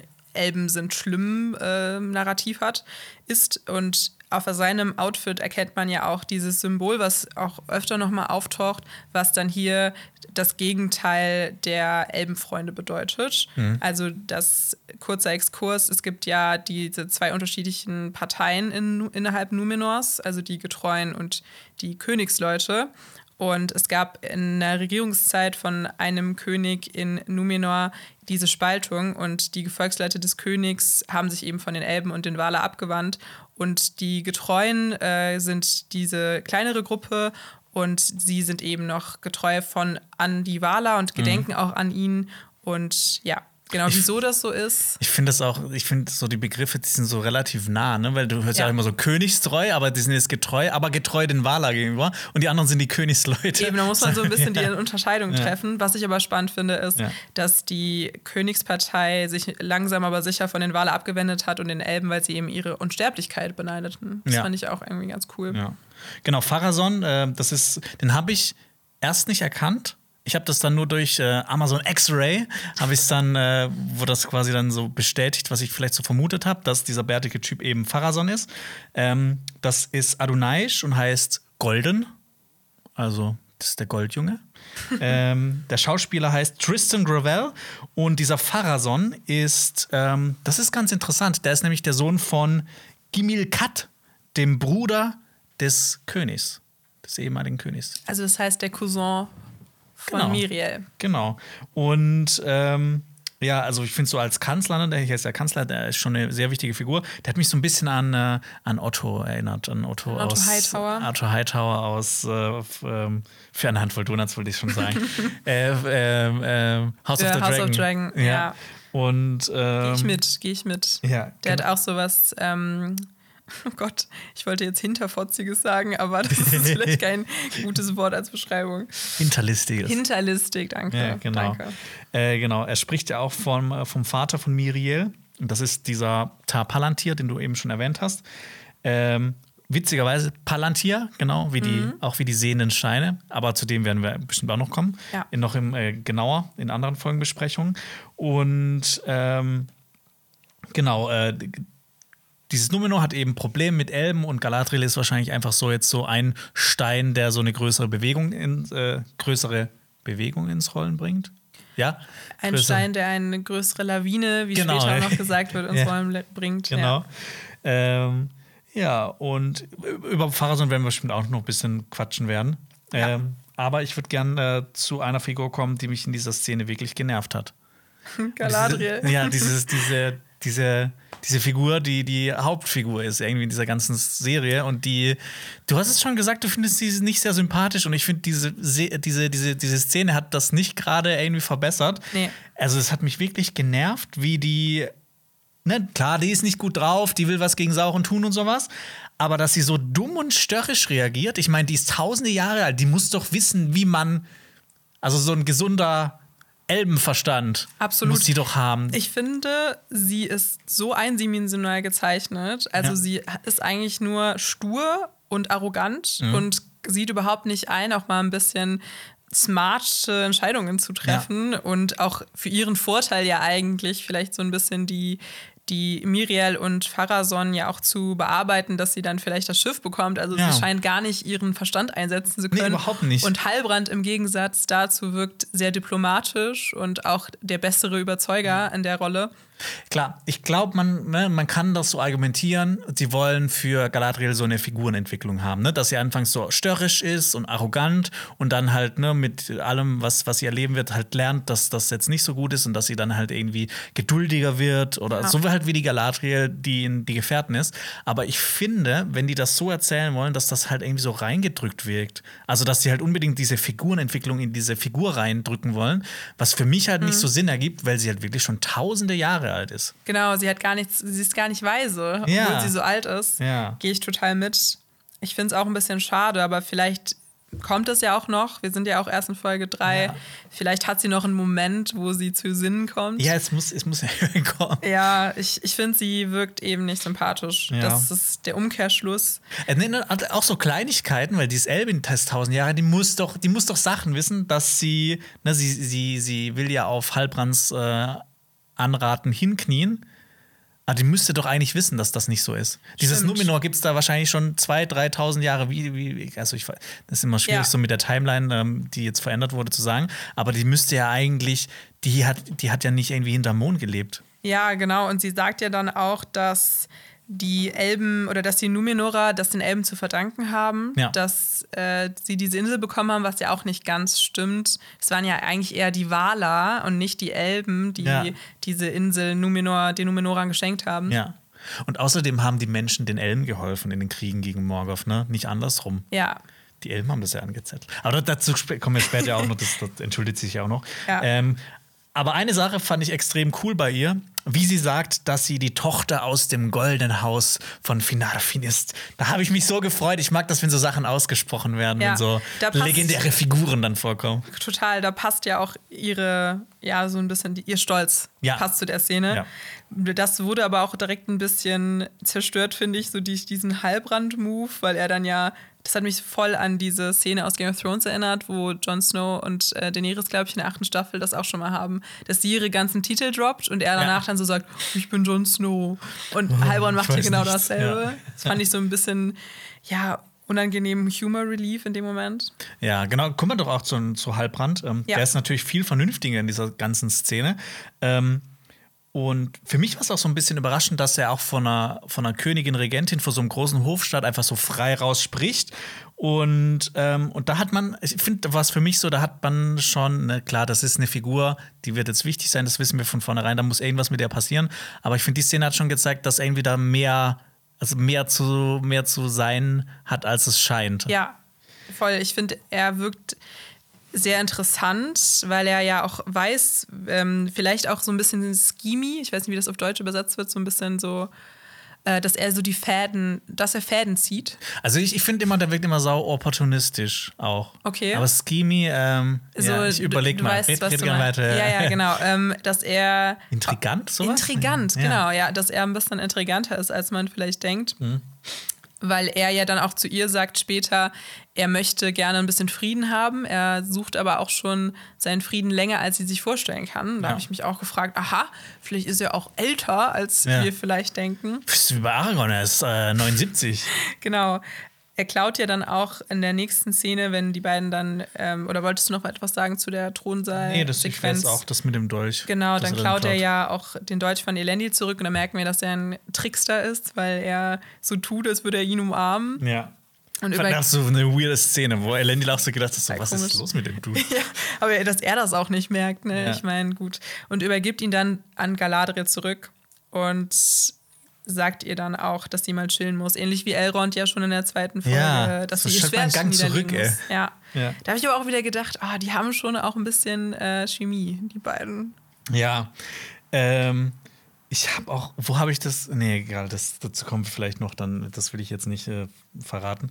Äh, ich, ich würde gerne noch ein bisschen über Elendil quatschen in der. Gerne. Äh, Elendil quatschen in dieser Szene. Hier erfahren wir nämlich, dass er ein Kapitän der Seewacht ist und irgendwie nicht so, es wirkt nicht so, als ob er diese Signifikanz hat, die er halt so in den Büchern hat, weil er eigentlich äh, der Sohn eines Fürsten ist und somit auch ähm, äh, zu, zum Adel gehört eigentlich. Aber hier ist er quasi nur ein, ich weiß nicht, ob jetzt Kapitäne der Seewacht, das, ob das so ein großer Titel ist. Ich könnte es mir schon vorstellen, weil ne, Seefahrt ist wichtig, Kapitäne, deshalb. Ähm, mhm. Ja, und okay. Dass sie Prestige ja, haben auf jeden Fall. Ja, es passt eigentlich schon, weil ich meine, Adlige haben ja auch in der Seefahrt, keine Ahnung, so im, äh, im britischen Imperium zum Beispiel waren ja auch ganz oft Adlige dann so Kapitäne oder sowas. Und es wird ja später gesagt, dass er adelig war.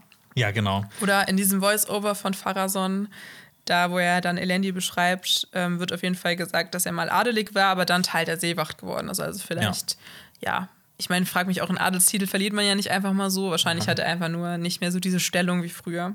Und eigentlich sollte Miriel ihn auch kennen, weil die um viele Ecken miteinander verwandt sind. Also theoretisch ist er auch um viele Ecken mit Miriel verwandt, weil Elendil stammt von einem der Könige von Numenor ab. Also. Ist klar, ja, ja, Also eigentlich hätte er auch Anspruch auf den Thron. Ein bisschen. Oh ja, äh, schwierig, schwierig. Also es gibt, es gibt wirklich viele Generationen zurück.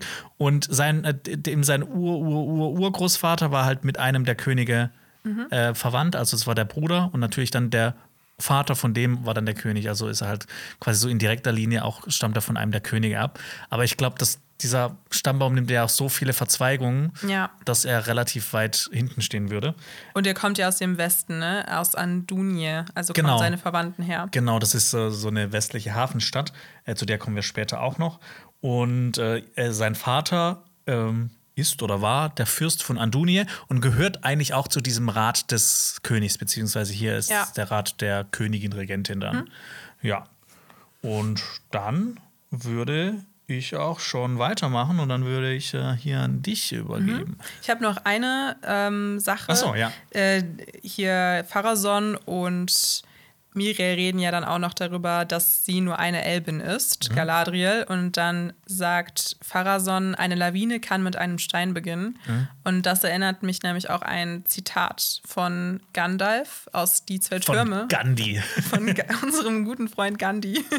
ähm, wenn er nämlich über Mary und Pippin redet. Und dann sagt er nämlich auch, dass, eine kleine, dass ein kleiner Stein eine Lawine auslösen kann. Ah. Das fand ich ganz nett. Ja. Ähm, und da finden wir auch ein bisschen heraus in diesem Dialog der beiden Figuren, dass eben der ehemalige Vater, äh, der ehemalige, der, der Vater von Miriel eben König war anscheinend. Mhm. Genau, dann kommt es zu einem Voice-Over, wo dann Pharason ihr erklärt, was Elendil für ein Typ ist. Mhm. Und zwar, das habe ich eben schon gesagt, dass er adelig war und Teil der Seewacht ist und dass sein Sohn ihm folgen soll. Und dann mhm. sehen wir nämlich auch. Sein Sohn! Seinen Sohn!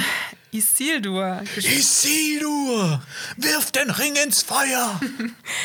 Wir sehen ihn, gespielt von Maxim Baldry, wie er auf einem der numenorischen Boote steht und gemeinsam mit seinen Freunden für die Seewacht trainiert. Genau, dieser Maxim Baldry, den kennt man vielleicht auch schon aus der Serie Rome, wo er mitgespielt hat, aber ich glaube, da war er sehr, sehr, sehr viel jünger. Mhm. Nämlich die ist Anfang der 2000er. Das war eine der großen Serien von HBO, damals die teuerste Serie aller Zeiten, aber Krass. Jetzt ist er Rings of Power die teuerste Serie aller Zeiten. Also er hat schon in zwei teuersten Serien aller Zeiten mitgespielt. Wenn das nicht eine Filmografie ist, dann weiß ich auch nicht. Ja. Äh, Isildur übrigens, dieser Name, weißt du, was der bedeutet? Mm, nee, sag du es mir. Diener des Mondes. Und Isildur ist auch ein Name aus der elbischen Sprache Quenya. Und ähm, ja, ne, das zeigt ja schon, dass, dass die Leute ne, auf, auf Elben stehen, wenn die auch den elbischen Namen geben, den das Leuten. kriegen wir auch noch später bei Elendil mit, dass der Name genau. ihn verrät. Und nochmal, ne, um das klipp und klar zu machen, Isildur ist der Typ, der Sauron den Ring vom Finger schneidet, ganz am Anfang von genau. Die Gefährten. Ja. ja. Falls das irgendwer noch nicht mitbekommen hat. Ja, genau. Und äh, das ist ja dann auch diese Szene, wo dann Elrond Isildurs Namen flüstert. Mhm. Und das kriegen wir dann auch mit, dass Isildur von irgendwelchen Stimmen gerufen wird aus dem Westen. Ich fand das ich fand das nicht sehr subtil. Also ich fand das so ein bisschen, bisschen zu sehr aufs Auge gedrückt. Ja, ja, ja so ein bisschen in your ja, face. Ja, ja würde ich dir zustimmen. Aber. Also, ich fand es nicht schlimm, aber es war so kurz so, ah, okay, ja, gut. Ja, ist auch ein bisschen, würde ich mich fragen, Isildur, geht's dir gut? Wenn ich eine seiner Freunde wäre, die sehen wir dann nämlich auch, Valandil. Ähm, kleiner Fun-Fact, so heißt auch später Isildurs Sohn, ähm, ja, und übrigens auch der erste Fürst von Andunie. Ja. ja. Also dann merkt man schon, die Numenora benennen ihre Kinder halt auch immer nach so berühmten Persönlichkeiten. Das kennt man ja auch zum Beispiel aus ja, House nicht, Dragon oder so. Nicht sehr kreativ da auch. Nee. Und Ontamo und Imrahil heißen seine Freunde. Witzigerweise ähm, gibt es einen Unterschied in der äh, deutschen Synchro und in der englischen Synchro. Hm? Und zwar, das will ich einmal kurz sagen, dieser Ontamo, den du gerade erwähnt hast, der Ja. hat es in die deutsche Synchro überhaupt gar nicht reingeschafft. Bei diesem Unfall, der äh, stattfinden wird, ruft Isildur zuerst Imrahil und dann Otamo, Mhm. äh, Ontamo im, im Englischen. Im Deutschen sagt er aber Imrahil, den Bug sichern. Okay. Okay, Oder das, ist komisch. Eine weirde Übersetzung von Ontamo. Keine Schon, Ahnung. ja. Vielleicht haben die auch gedacht, das ist Elbisch oder Ja. sowas. Und kurz zu Ontamo will ich noch eine Sache sagen. Ähm, so heißt auch eine Figur aus Herr der Ringe Online, diesem äh, MMO, ähm, was auch so ein, super, so ein nettes kleines Easter Egg ist für alle Leute, die das gespielt haben, vielleicht sich an den Typen äh, erinnern. Und ne, dieses Spiel soll eines der besten Herr der Ringe-Spiele sein. Ich habe es leider noch nicht gespielt, weil ich noch ein Leben haben will, weil ich glaube, das ist, ist wirklich, du kannst auch komplett durch Mittelerde durchrennen. Ah, okay, das klingt sehr, sehr cool. Äh, ich ich würde es schon gern spielen, aber ich habe einfach nicht diese Zeit dazu. Ja. Verstehe ich. Ähm, Imrahil habe ich auch gehört, dass er heißt wie. ja. Ja. Der Prinz von Don, Don, äh, Dol Amroth. Da habe ich mich Genau. richtig gefreut. Ja, also ich finde es schon schön, dass dann auch selbst so kleinere Charaktere wie Figuren heißen oder so, die wir kennen. Ja, und äh, noch eine Sache will ich zum äh, Prinz von Dol Amroth sagen, weil ich den richtig cool finde. Der kommt in den Herr der Ringe-Büchern vor, der hat es nicht in die Filme geschafft. Und der, sch- der, der kämpft auch auf ähm, der Schlacht auf dem Pelennor. Kämpft er für Gondor. Ich finde es auch sehr schade, dass sie die Figur rausgekattet haben, weil man den Namen auch mag. Es klingt auch so sehr, ich weiß nicht, so ein bisschen so Osmanisches Reich mäßig. Imrahil. Ja. Der geht ja auch wegen eines Fehlers fast über Bord. Und genau, dann habe ich hier nochmal, da kommt diese Szene, wo ich Sido eben gerufen wird von einer Stimme aus dem Westen. Und da habe ich mich dann auch direkt gefragt, das ist ja wahrscheinlich der Ort, wo auch seine Familie herkommt. Das haben wir ja eben schon ähm, erfahren. Ja. Zwar nicht der, so weit in den Westen, dass es Valinor sein könnte, das habe ich auch erst gedacht, aber seine Familie musste, musste aus dem Westen von Andunje fliehen, da eben äh, genau die bestimmte Personen sie als Verräter beschimpft haben. Das können wir dann vielleicht auch nochmal später erklären, ohne jetzt zu viel vorwegzunehmen. Dann sehen wir auch den Ausbilder auf dem Boot, der wird gespielt von Antonio T. Mahoya. Ich weiß nicht, ob du den schon mal irgendwo gesehen hast. Nee, ich fand nur, dass er wirklich äh, ein sehr, ähm, wie sagt man, ähm, eine sehr präsente Figur war, eine große Präsenz hat. Der hat mich ein bisschen an Jason Momoa erinnert. So Stimmt. vom, vom der. Seamaster. Ja, der Seamaster. Und der hat in zwei Folgen der Serie Xenia die Kriegerprinzessin mitgespielt. Ach, geil! Ja, aber fand ich ein lustiges, äh, lustigen Fakt. Übrigens, hast du äh, gelesen, was Amazon, äh, Amazon Wissenswertes zu der Szene zu sagen hatte? Nein. Ähm, ich äh, zitiere: Durch den Bann der Valar ist es den Numenorern verboten, in den Westen zu den unsterblichen Landen zu segeln. Wichtige Info. Ja, wichtige Info. Also es ist ja auch ein Seefahrervolk. Ich finde es auch schön, wie das, ähm, das, das, das ist so was grundlegend Wichtiges für Numenor ist und wie prominent es hier auch gezeigt wird, ne, dass, dass du halt auch die Leute siehst, wie die hier so See fahren. Ich habe überhaupt keine Ahnung, was da mit den Seilen und Mhm. Segeln. irgendwas. Ich finde das mega Ja. faszinierend und richtig cool. Ich habe früher auch so Segelschiffe so, so, so gebaut und angemalt. Ah, schön. Ja, das fand ich immer richtig cool. Und einer meiner absoluten Lieblingsfilme ist natürlich auch Master and Commander. Achso, ich Das dachte ist- Hook. Das natürlich auch. Aber Master and Commander ist einer meiner absoluten Lieblingsfilme und da geht es ja auch ganz viel um Seefahrt. Ähm, ich finde, die haben das schon extrem gut gemacht. Man sieht aber schon hin und wieder, ne, dass das auch irgendwie in so einem Studio entstanden ist. Ja. Kann ich natürlich 100% nachvollziehen, warum, das so gemacht wurde und ich finde, es sieht auch gut aus. Aber für mich ist halt so dieses Nonplusultra ist Master and Commander, wo sie einfach dieses fucking Schiff gebaut haben und auf dem Meer gefahren sind. Mm. Ja, ja, ich fand gerade in der Szene, wo dann ähm, Imrahil über Bord geht, sieht man das so ein bisschen, dass das alles animiert ist. Mhm. Aber ja, ich glaube, das ist dann nochmal Next Level, wenn man dann deinen äh, Erwartungen von Seefahrt gerecht wird. Ja. ähm, Seefahrt in Film. genau. Ja, wir sehen dann auch ein bisschen, Istido hat nicht so richtig Lust auf die Seewache. Er wird ja dann auch von einem seiner Freunde ein bisschen darauf hingewiesen, dass er sehr abgelenkt ist, weil er flüsternde Stimmen hört. Und als wir die dann auch an, an Land sehen, dann treffen wir auf einen ähm, Originalcharakter aus Rings of Power, und zwar seine Schwester Earien, ja, genau. die erfunden für die Serie wurde. Und das ist auch Kenya, Quenya und heißt Tochter des Meeres. Ja, aber er grüßt ja nicht sie, sondern sein Pferd Berek, Ja, was äh, Quenya ist für wild. Ah, Ja. das ist wieder passende Namen auf jeden Ja. Fall. Ich fand, das fand ich auch sehr lustig, dass er sich sehr mehr freut über sein Pferd als über seine Schwester. Haha. Ja. Aber ich mag ich mag's, dass ähm, wir kennen ihn ja aus äh, äh, die Gefährten. Und da wird er ja nicht sehr sympathisch gezeigt. Klar, der hat nur, der hat die Menschen siegreich gegen Sauron geführt, aber er hat den einen Ring behalten. Und er guckt eigentlich die ganze Zeit nur grummelig, wird dann irgendwann von Orks getötet, will den Ring nicht in den Feuerberg ja. werfen. In den Feuerberg. Sorry, in den Schicksalsberg. Falsches Franchise. ja. Äh, genau, und ähm, ich, ich mag es eigentlich, ihn mal auch so, so, so, so jünger zu sehen. Ich bin jetzt mhm. mega gespannt, was die in der Serie mit ihm ja. machen werden. Und was die ja auch noch erwähnen, ne, der hat ja auch einen Bruder, der auch wichtig ist für die ganze Vorgeschichte von Herr der Ringe, Anarion. Und wir hören es ja schon ein bisschen raus, der, der wird ja jetzt noch nicht gezeigt, vielleicht kommt er noch vor, aber der scheint so ein bisschen pflichtbewusster zu sein. Vielleicht, der auch ein bisschen dieser typische Bruder, der ja. in allem besser ist als er. Ich mag auch, dass er jetzt hier schon so sehr zerrissen gezeigt wird. Also er ist in dieser Seefahrtmannschaft und hat bald seine Abschlussprüfung, ja. aber vielleicht will er die auch gar nicht richtig machen. Ähm, Finde ich auf jeden Fall einen spannenden Charakter. Und da kriegen wir dann auch die Beziehung der beiden Geschwister ein bisschen mit, dass sie auf jeden Fall so sehr close sind. Mhm. Und wir kriegen auch mit, dass Earien zeichnet. Denn später wird dann auch noch gesagt, dass sie sowas wie eine Architektin ist. Ja. Architektin von Numenor. Und dann gehen wir in die nächste Szene. Yes. Wir sind immer noch in Numenor. Dort sehen wir Midiel, Elendil, äh, wie sie ihn zur Rede stellt wegen Galadriel. Mhm. Sie bezichtigt ihn des Verrats, da man sich in Numenor von den Elder eben abgewandt hat und Elendil Galadriel trotzdem mitgebracht hat. Mhm. Und wir sehen ja auch draußen, bevor es auch reingeht, äh, wir sehen, das wird auch gleich angesprochen. Ähm, Nimloff, dieser Baum, hat schon ein paar Blätter verloren. Also ja. die liegen auf dem Boden. Und das ist ja äh, hier Bad Omen Counter. Ähm, ist ein sehr schlechtes Omen. Und es wird ja auch als die Tränen der Wala bezeichnet. Das fand ich sehr schön, als das fand das ich aber auch hat. sehr schön, ja. ja. Also manchmal, manchmal trifft die Serie echt so, so, so, so einen Spot bei mir. Und dann sind sie auch so sehr on point mit den Zitaten. ja. Ich, was mir auch aufgefallen ist, was ich ein äh, cooles Detail fand, ist, dass die äh, Bauten rund um den Baum auch so ein bisschen wettergegerbt aussehen. Mhm. Ähnlich wie Elendils Gesicht. Ja. Und das deutet ja auch darauf hin, dass dann die Numenora vielleicht den Baum auch nicht mehr so doll pflegen, ähm, weil sie eben sich von den Wala und den Elder abgewandt haben und der mhm. Baum ein bisschen das repräsentiert, die Verbindung dazu. Und das fand ich ein sehr schönes Detail. Mhm. Genau.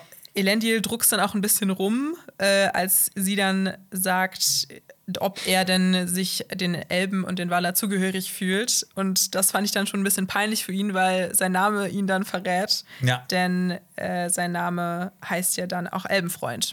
Genau, das, ähm, da ist so eine Sache. Da, ich glaube, so, so Tolkien-Puristen, die so wirklich auf die Sprache auch abfahren, die werden bei der Szene, die werden die nicht so toll finden, weil es wird ja einmal gesagt, dass äh, die Übersetzung von Elendil ähm, Freund der Sterne ist, was er ja zuerst sagt, so quasi, damit wäre er fein raus. Ja. Ähm, und äh, sie sagt ja, dass es auch heißt ähm, Elbenfreund. Und das ist, also es hat beide Bedeutungen quasi so in diesem, in diesem Quenya. Also mhm. Also es wird, glaube ich, nur von den Numenoren wird so falsch aufgefasst, diese Bedeutung. Ähm, oder falsch übersetzt. Und die haben halt quasi Elendil heißt Elbenfreund, aber theoretisch heißt es äh, Freund der Sterne. Also ist beides eigentlich in Quenya, mhm. was diese Szene halt dann so ein bisschen also so einen kleinen Fehler da halt ja. reinbaut. Ähm, und kurz zu den Elder, weil wir das immer mal wieder sagen. Elben sind gleich Elder. Elder heißt so viel wie Volk der Sterne, weil die sind ja unter diesem Sternenhimmel aufgewacht. Und ähm, genau, nicht alle Elben werden dann später auch Elder genannt, mhm. sondern hier ist noch wieder so ein kleiner hier Herr der Ringe-Exkurs. ähm, äh, anfangs wurden alle Elben Elder genannt, aber dann haben sich ja manche auf diese Wanderung begeben, um nach Valinor zu kommen, und die wurden dann später ähm, die Elder genannt. Und alle anderen, die zurückblieben da, ähm, wo die erwacht sind. Die das Licht Valinors nie gesehen haben. Und nee, es gibt ja auch Elder, die das auch nicht gesehen haben, die dann quasi genau. in Beleriand waren. Ähm, aber die halt, die komplett zurückblieben, so, also nicht, ja. gar nicht diese Wanderung gemacht haben, mhm. die werden als Avari mhm. bezeichnet, die Widerstrebenden. Mhm. Ja, das cooler, sind, cooler Beiname. Ja, das sind so die, äh, hier die, ähm, diese, das sind die die Kevins von. Äh, nein, Quatsch. Kevin allein zu Hause. Ja, das sind die. Nee, wie heißt es nicht? Femme Fatale? Äh, äh, Kid. Kid, äh, Enfant Terrible, das sind die Enfant so. Terribles der Elben. Mhm. So. Femme Fatale. ja. Äh, genau. Und zurück zu Elendil oder hast du noch einen? Nee, du, gern zurück zu Elendil. Okay. er wird ja dann von Miria dazu beauftragt, ich finde, es wirkt ein bisschen so, als sollte er Galadriel töten, weil ihm wird ja dann das Schwert, ihm wird ein Schwert von ihr gegeben. Mhm. Das fand, wird auch noch gar nicht mehr aufgegriffen, ähm, so richtig. Aber das, dann habe ich mich gefragt, könnte das Narsil sein? Ist das Narsil? Die Klinge, mit der er äh, Sauron den, also nicht er, sondern sein Sohn. Sein Sohn äh, den einen Ring abschneidet und die er dann auch später Aragorn wieder schmieden lässt. Ja. Ähm, in Herr, die Herr der Ringe und der letzte König. Da habe ich mich aber dann auch gefragt, es sieht vom Design gar nicht aus wie Narsil. Äh, und Sorry, ich war gerade super für, das gerade gesagt, der Herr der Ringe und der letzte König. Habe ich der letzte Die Rückkehr König? des Königs. Oh Gott, ist mir voll, ich bin richtig König. drauf. Oh Gott, ja, du im Femme Fatale. Sorry. Der, ja, alles, alles gut, okay, ich sag's nochmal. Ähm, genau. Könnte das Narsil sein, was wir dann ja auch später sehen bei Herr der Ringe und die Rückkehr des Königs? Mhm. Ähm, habe ich mich dann aber auch gefragt, das kann eigentlich nicht richtig sein, weil das sieht vom äh, Design auch gar nicht aus wie Narsil. Das fände ich dann auch vielleicht ein bisschen früh. Und das Schwert wurde im ersten Zeitalter schon geschmiedet und zwar von einem Zwerg. Also Narsil, ja. Narsil ja. und ist eigentlich auch schon länger im Besitz der Familie von äh, Isildur und Elendil.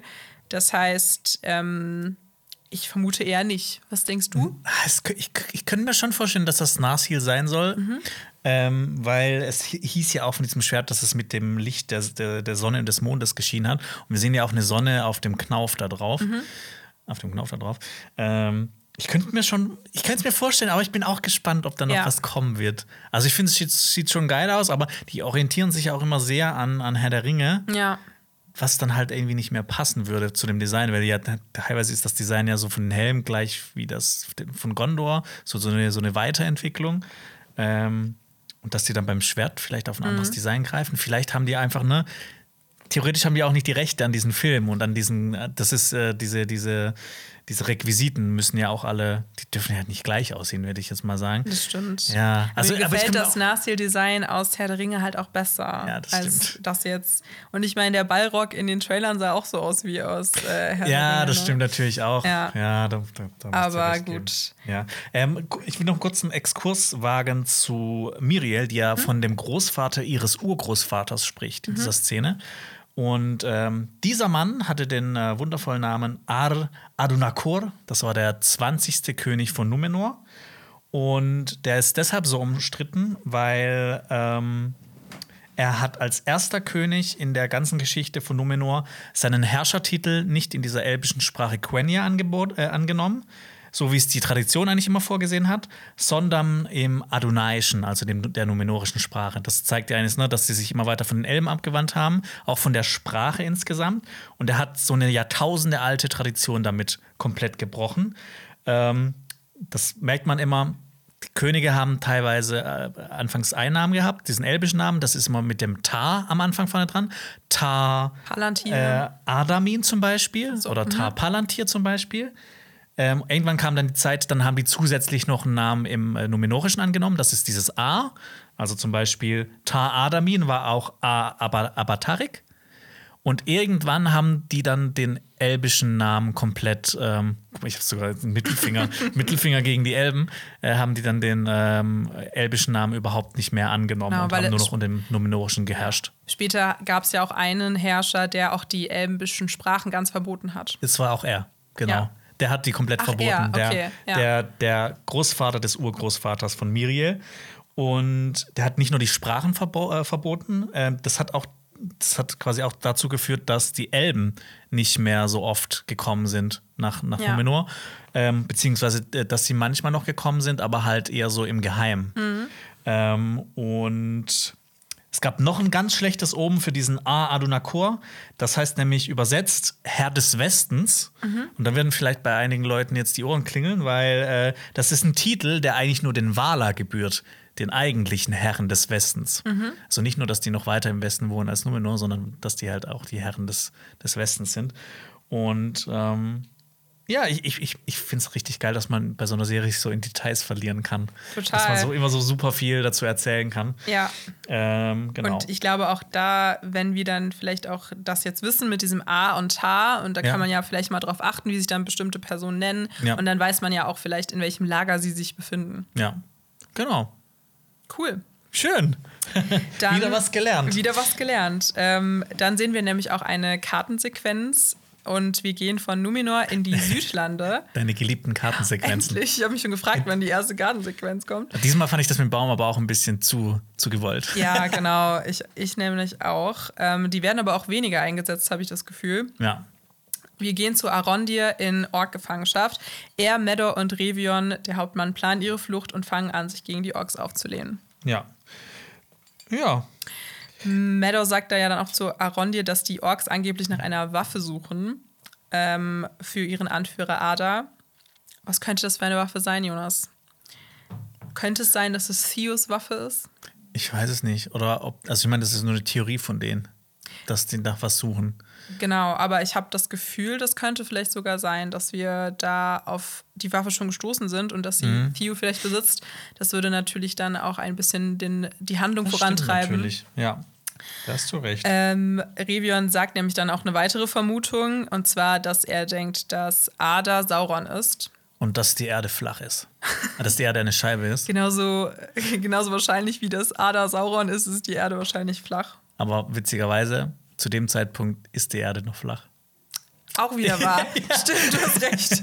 Ähm, schade, dass er da nicht nochmal einen Exkurs drüber macht.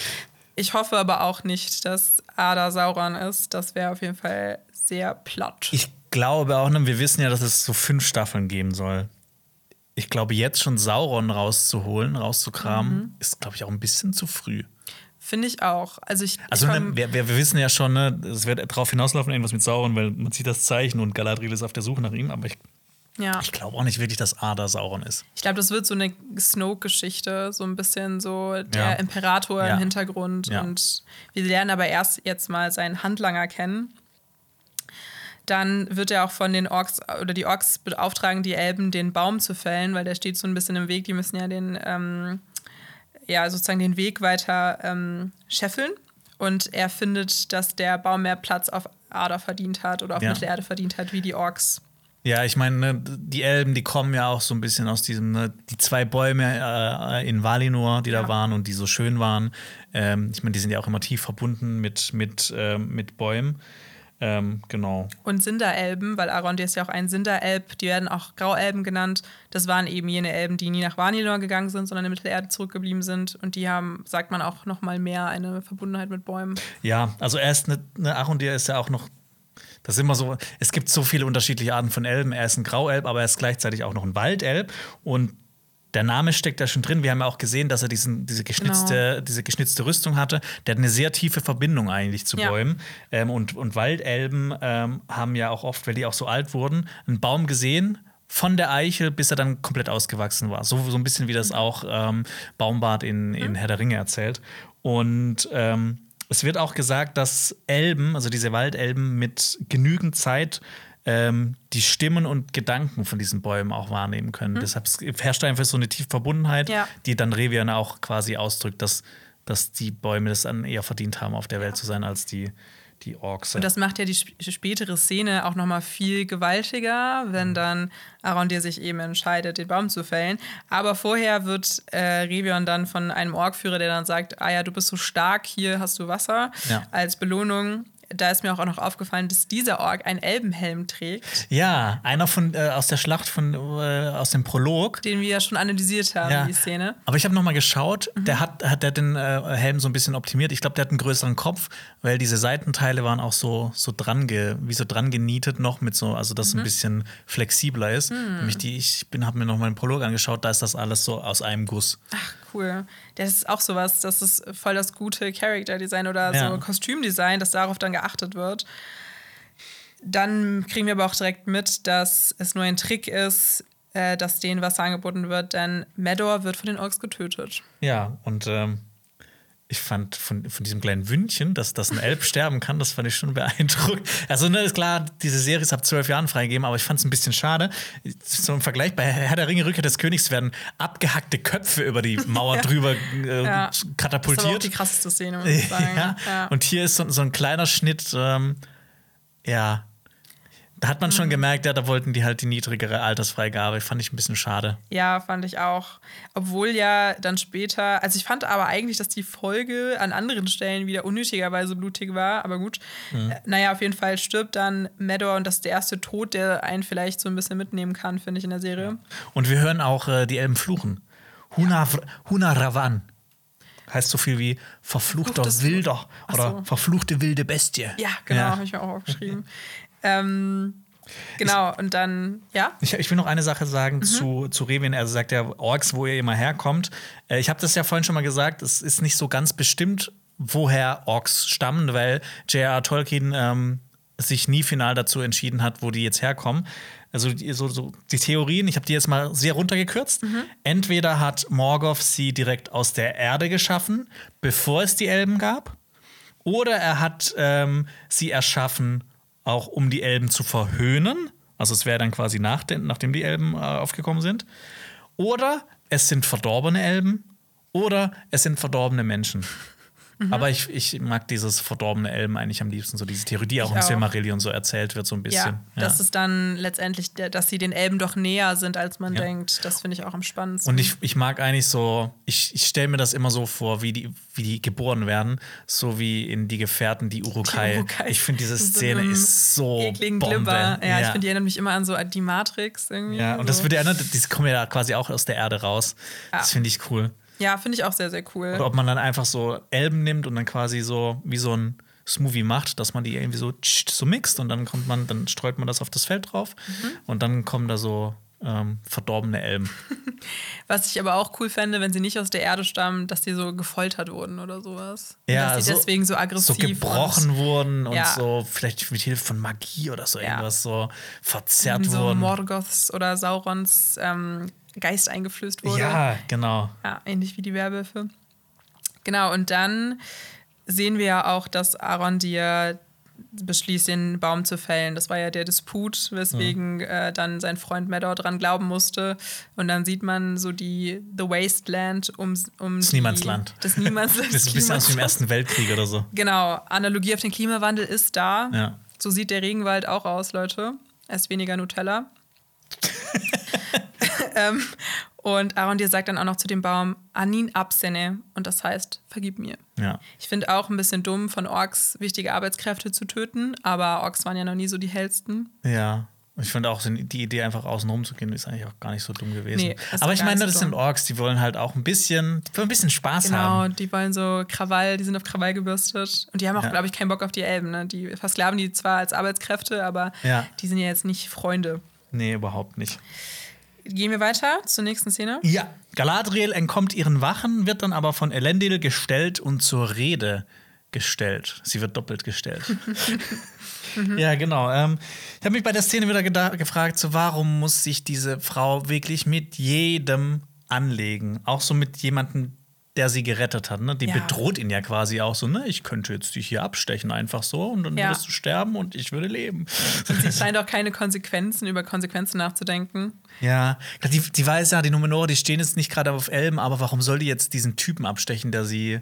Also, ne, klar, das wird wahrscheinlich so ein bisschen, das soll so sein, so, ach, sie ist so edgy, sie, sie will jetzt einfach mal so ihre Macht zeigen, sie ist so schnell und sowas, aber ich finde es halt einfach irgendwie dämlich. Ja, ich finde es auch ein bisschen dämlich und sie bleibt ja hartnäckig, bis Elendil mit ihr äh, Quenya spricht. Mhm. Er redet dann ja auch von einer Hall of Law und äh, der, das übersetzt wurde mit Halle der Weisheit Mhm. äh, auf Deutsch. Fand ich auch ein bisschen wild, Law mit Weisheit zu übersetzen, aber gut.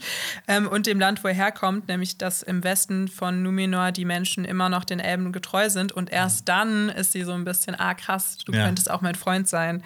Ich, ich finde es auch geil, dass äh, Elendil quasi sie mit seinen Kindern vergleicht, die einfach Ja. so jünger sind. Und sie ist, na, ich muss ja immer sagen, diese Frau ist tausende Jahre alt. Ja, aber und die sie- verhält in der sich halt. wirkt sie nicht so. Nee, gar nicht. Ich fand das aber auch ganz lustig, dass er dann sagt, deine Augen erinnern mich an die meiner Kinder, weil das, ähm, finde ich, wirkt ja ein bisschen dann auf sie, ja, das ist deine Position. Du bist theoretisch, du siehst aus wie eine Jugendliche oder Ja. eine junge Erwachsene und für mich bist du das auch. Ja, also theoretisch sind die auch wirklich um, wenn, wenn ich mir jetzt so diesen Stammbaum vorstelle, da, da würde man auf jeden Fall einen gemeinsamen Verwandten finden. Glaube ich Ja. nämlich auch, ja. Ja. Aber ja, letztendlich hat mir Galadriel hier in der Szene auch immer noch nicht gefallen. Ja. Ähm, Ja, man, in der nächsten Szene auch Gott, nicht Gott, so. kommen wir zur nächsten Szene. Das war wirklich die schlimmste Szene in der ganzen Folge. Ja, ja, das und ich finde, dass später kommt auch noch was, was. Okay. Ähm, ja, ähm, die beiden reiten äh, in den Westen. Ähm, ich finde, die Totalen sind echt schick gefilmt, aber was sind diese, was passiert da in dieser closen, die closen Einstellungen von den Kleidern und sowas, klar, sieht auch cool aus, aber was ist mit diesem Gesicht? Ich weiß es nicht. Ich habe auch mich gefragt, ist das irgendwie computeranimiert? Ich finde dieses Slow-Mo, also das sah erst richtig krass aus, aber dann, es war viel zu lange auf ihrem Gesicht gefilmt. Ja. Sie lacht. Sie lacht so- richtig irre. Also, ne, ich will, ich will jetzt nicht dieser netten Dame zu nahe treten, aber Nein. das sieht nicht sehr vorteilhaft aus, finde ich. Nee, und ich finde, das hat mich ein bisschen an diese Sequenz nach Star Wars Episode 2 erinnert, mit so Anakin und Padme, also so dieses, dieser große Kitsch. Ach so, ja. einfach. Und Ja. ich weiß nicht, das war für mich, ähm, passt zu diesem überschwänglichen Soundtrack, zu diesen bedeutungsschwangeren Dialogen. Also das fügt sich in diese Reihe ein, dass das einfach viel zu drüber ist. Ja. Das ist viel zu drüber inszeniert für mich. Klar, es ist schön, dass wir mal noch eine neue Emotion sehen von Galadriel. Ja, sie war auch fröhlich, als sie Elrond gesehen hat und sowas. Aber hier ist ja noch mal sowas, ne? Mhm. Das findet sie ja Reiten, findet sie anscheinend richtig toll. Ähm, aber ich habe mich gefragt, was ist das für ein Kalenderblick? Ja. Also, Also- es wirkt halt äh, auch, ich glaube, dadurch, dass es so kontrastreich zu ihrer bisherigen Figurenzeichnung wirkt, Ja. kommt das halt so aus dem Nichts, dass sie mega auf Reiten steht. Ich Ja. meine, ich verstehe es, Reiten ist toll, aber ja. ich weiß nicht. Nicht sehr gut getroffen. Ja, ich, ich habe auch ein bisschen ähm, bei, bei Reddit und sowas Kommentare angeschaut und da war auch, das war so, so eine einstimmige Meinung, so, warum haben die das da reingeschnitten? Ich meine, Mhm. Ja. diese eine Einstellung, das war so, wollen, wollen die mich jetzt gerade verarschen? Ja, gut. Äh, Ja. Wir sehen dann aber auch in der weiteren Totale, dass sie auf eine Stadt zureiten und ich habe jetzt mal für mich so äh, erörtert, dass das vielleicht dieses äh, Andunie ist, über Ja. das wir gesprochen haben, diese Hafenstadt im Westen von, von Mittelerd, äh, von Numenor, sorry, ähm, die ähm, von Tar Elendil ins Leben gerufen wurde, gebaut wurde. Also quasi nicht dieser Elendil, den wir se- den sehen, sondern den vierten König von Numenor, der hieß auch Tar Elendil.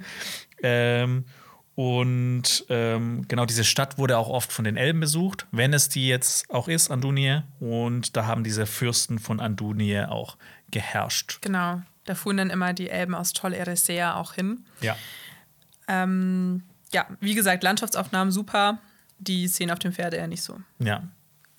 Also ne, ich, ich finde es ich find's beeindruckend, wie man, also bis hierhin finde ich, dass sie schon extrem viel geilen Scheiß gemacht haben mit der, mit der Serie.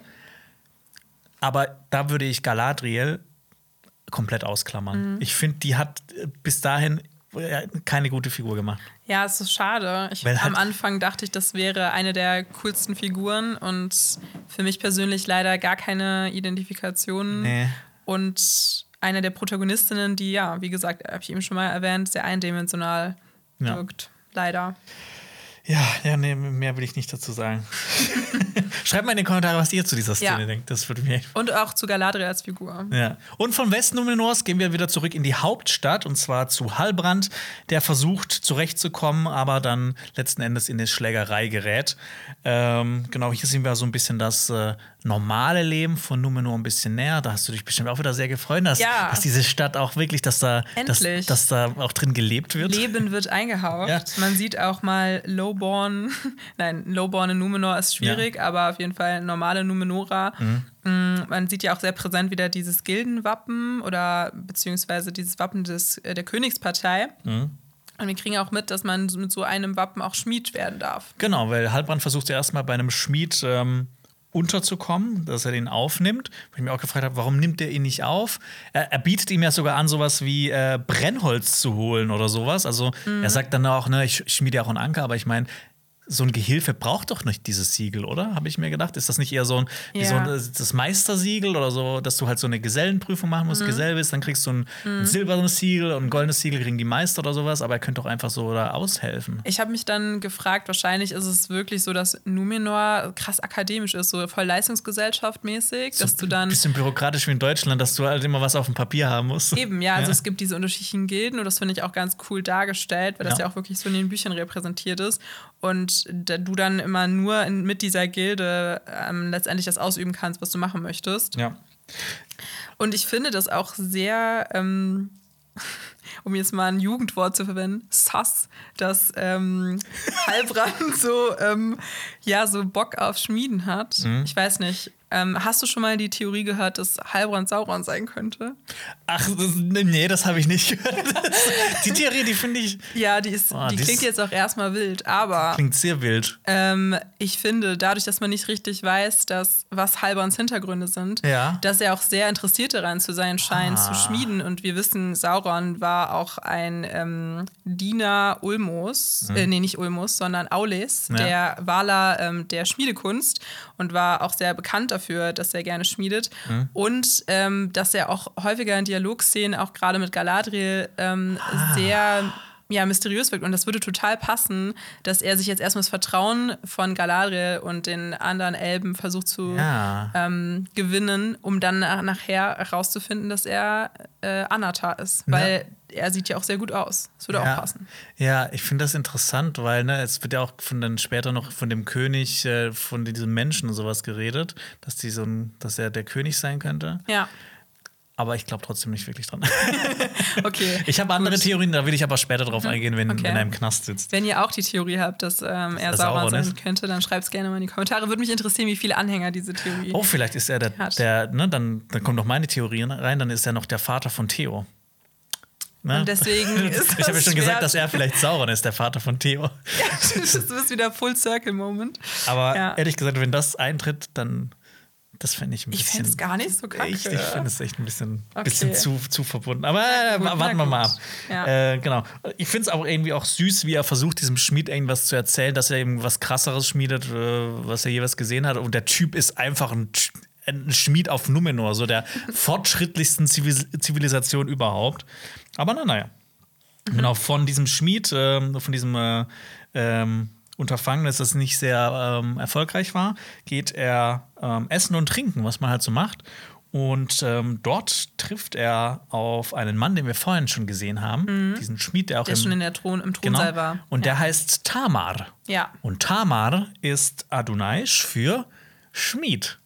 Ah, Ja. passt. Also, ne, Xenia? Ja. Xenia ist, äh, heißt Moderatorin. Wow, Ja, danke. und ja. Äh, Jonas äh, ist übersetzt im Adonaisch, heißt Schwarzwälder. Ja.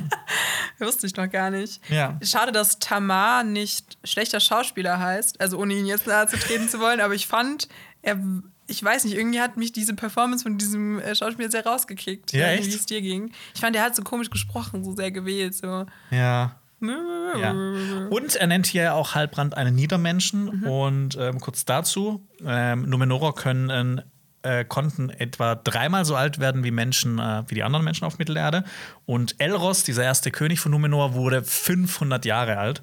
Und ich finde eigentlich interessant, dass hier jetzt auch quasi sowas wie so ein Rassismus-Thema angesprochen wird.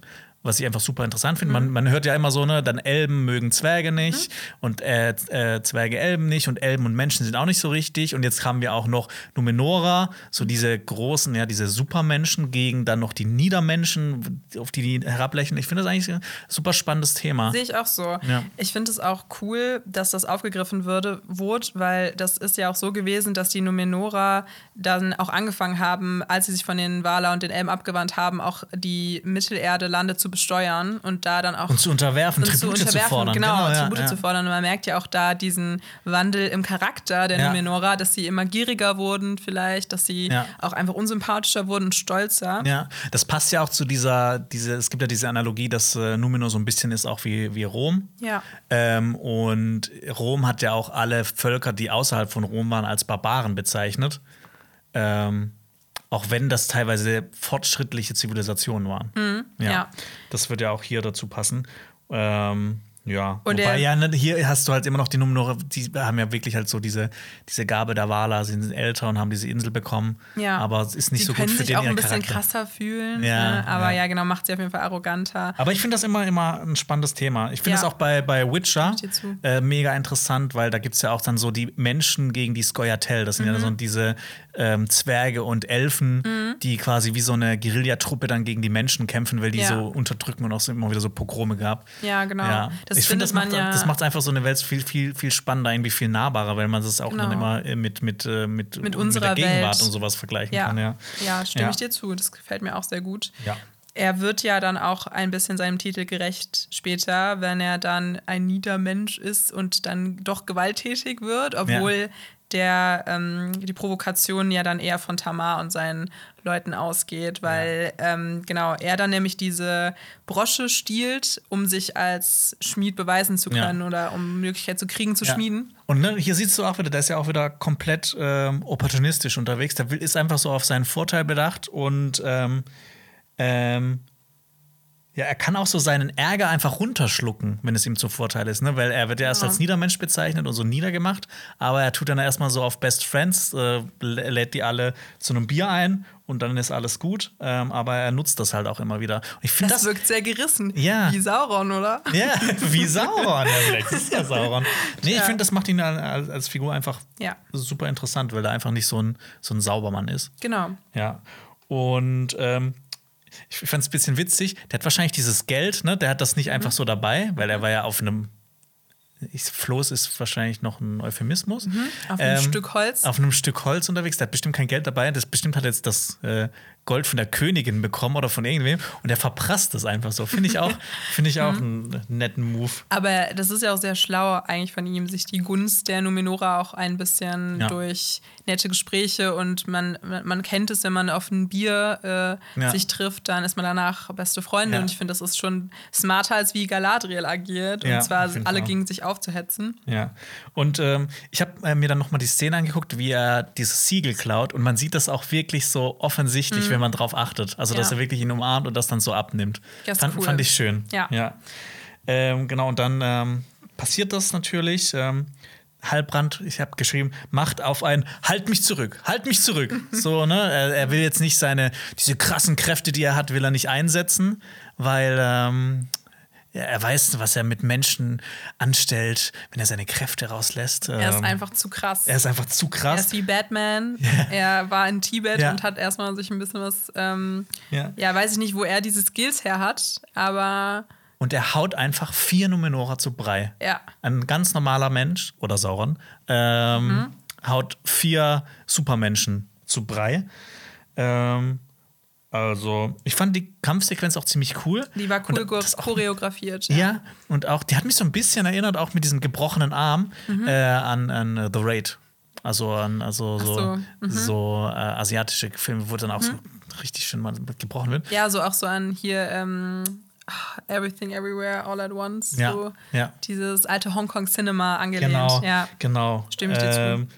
Fand ich aber auch so, hätte ich jetzt bei Amazon oder bei der Herr der Ringe-Serie überhaupt mhm. nicht erwartet, dass man so einen gebrochenen Arm sieht. Aber, aber ich fand ich cool. das. Ja, ich fand, das war auch einer meiner Lieblingsszenen, ja. weil wir auch selten jetzt so Kampfszenen gesehen haben, außer Galadriel und der, Or äh, der, der Schneetroll ja. in der ersten Folge.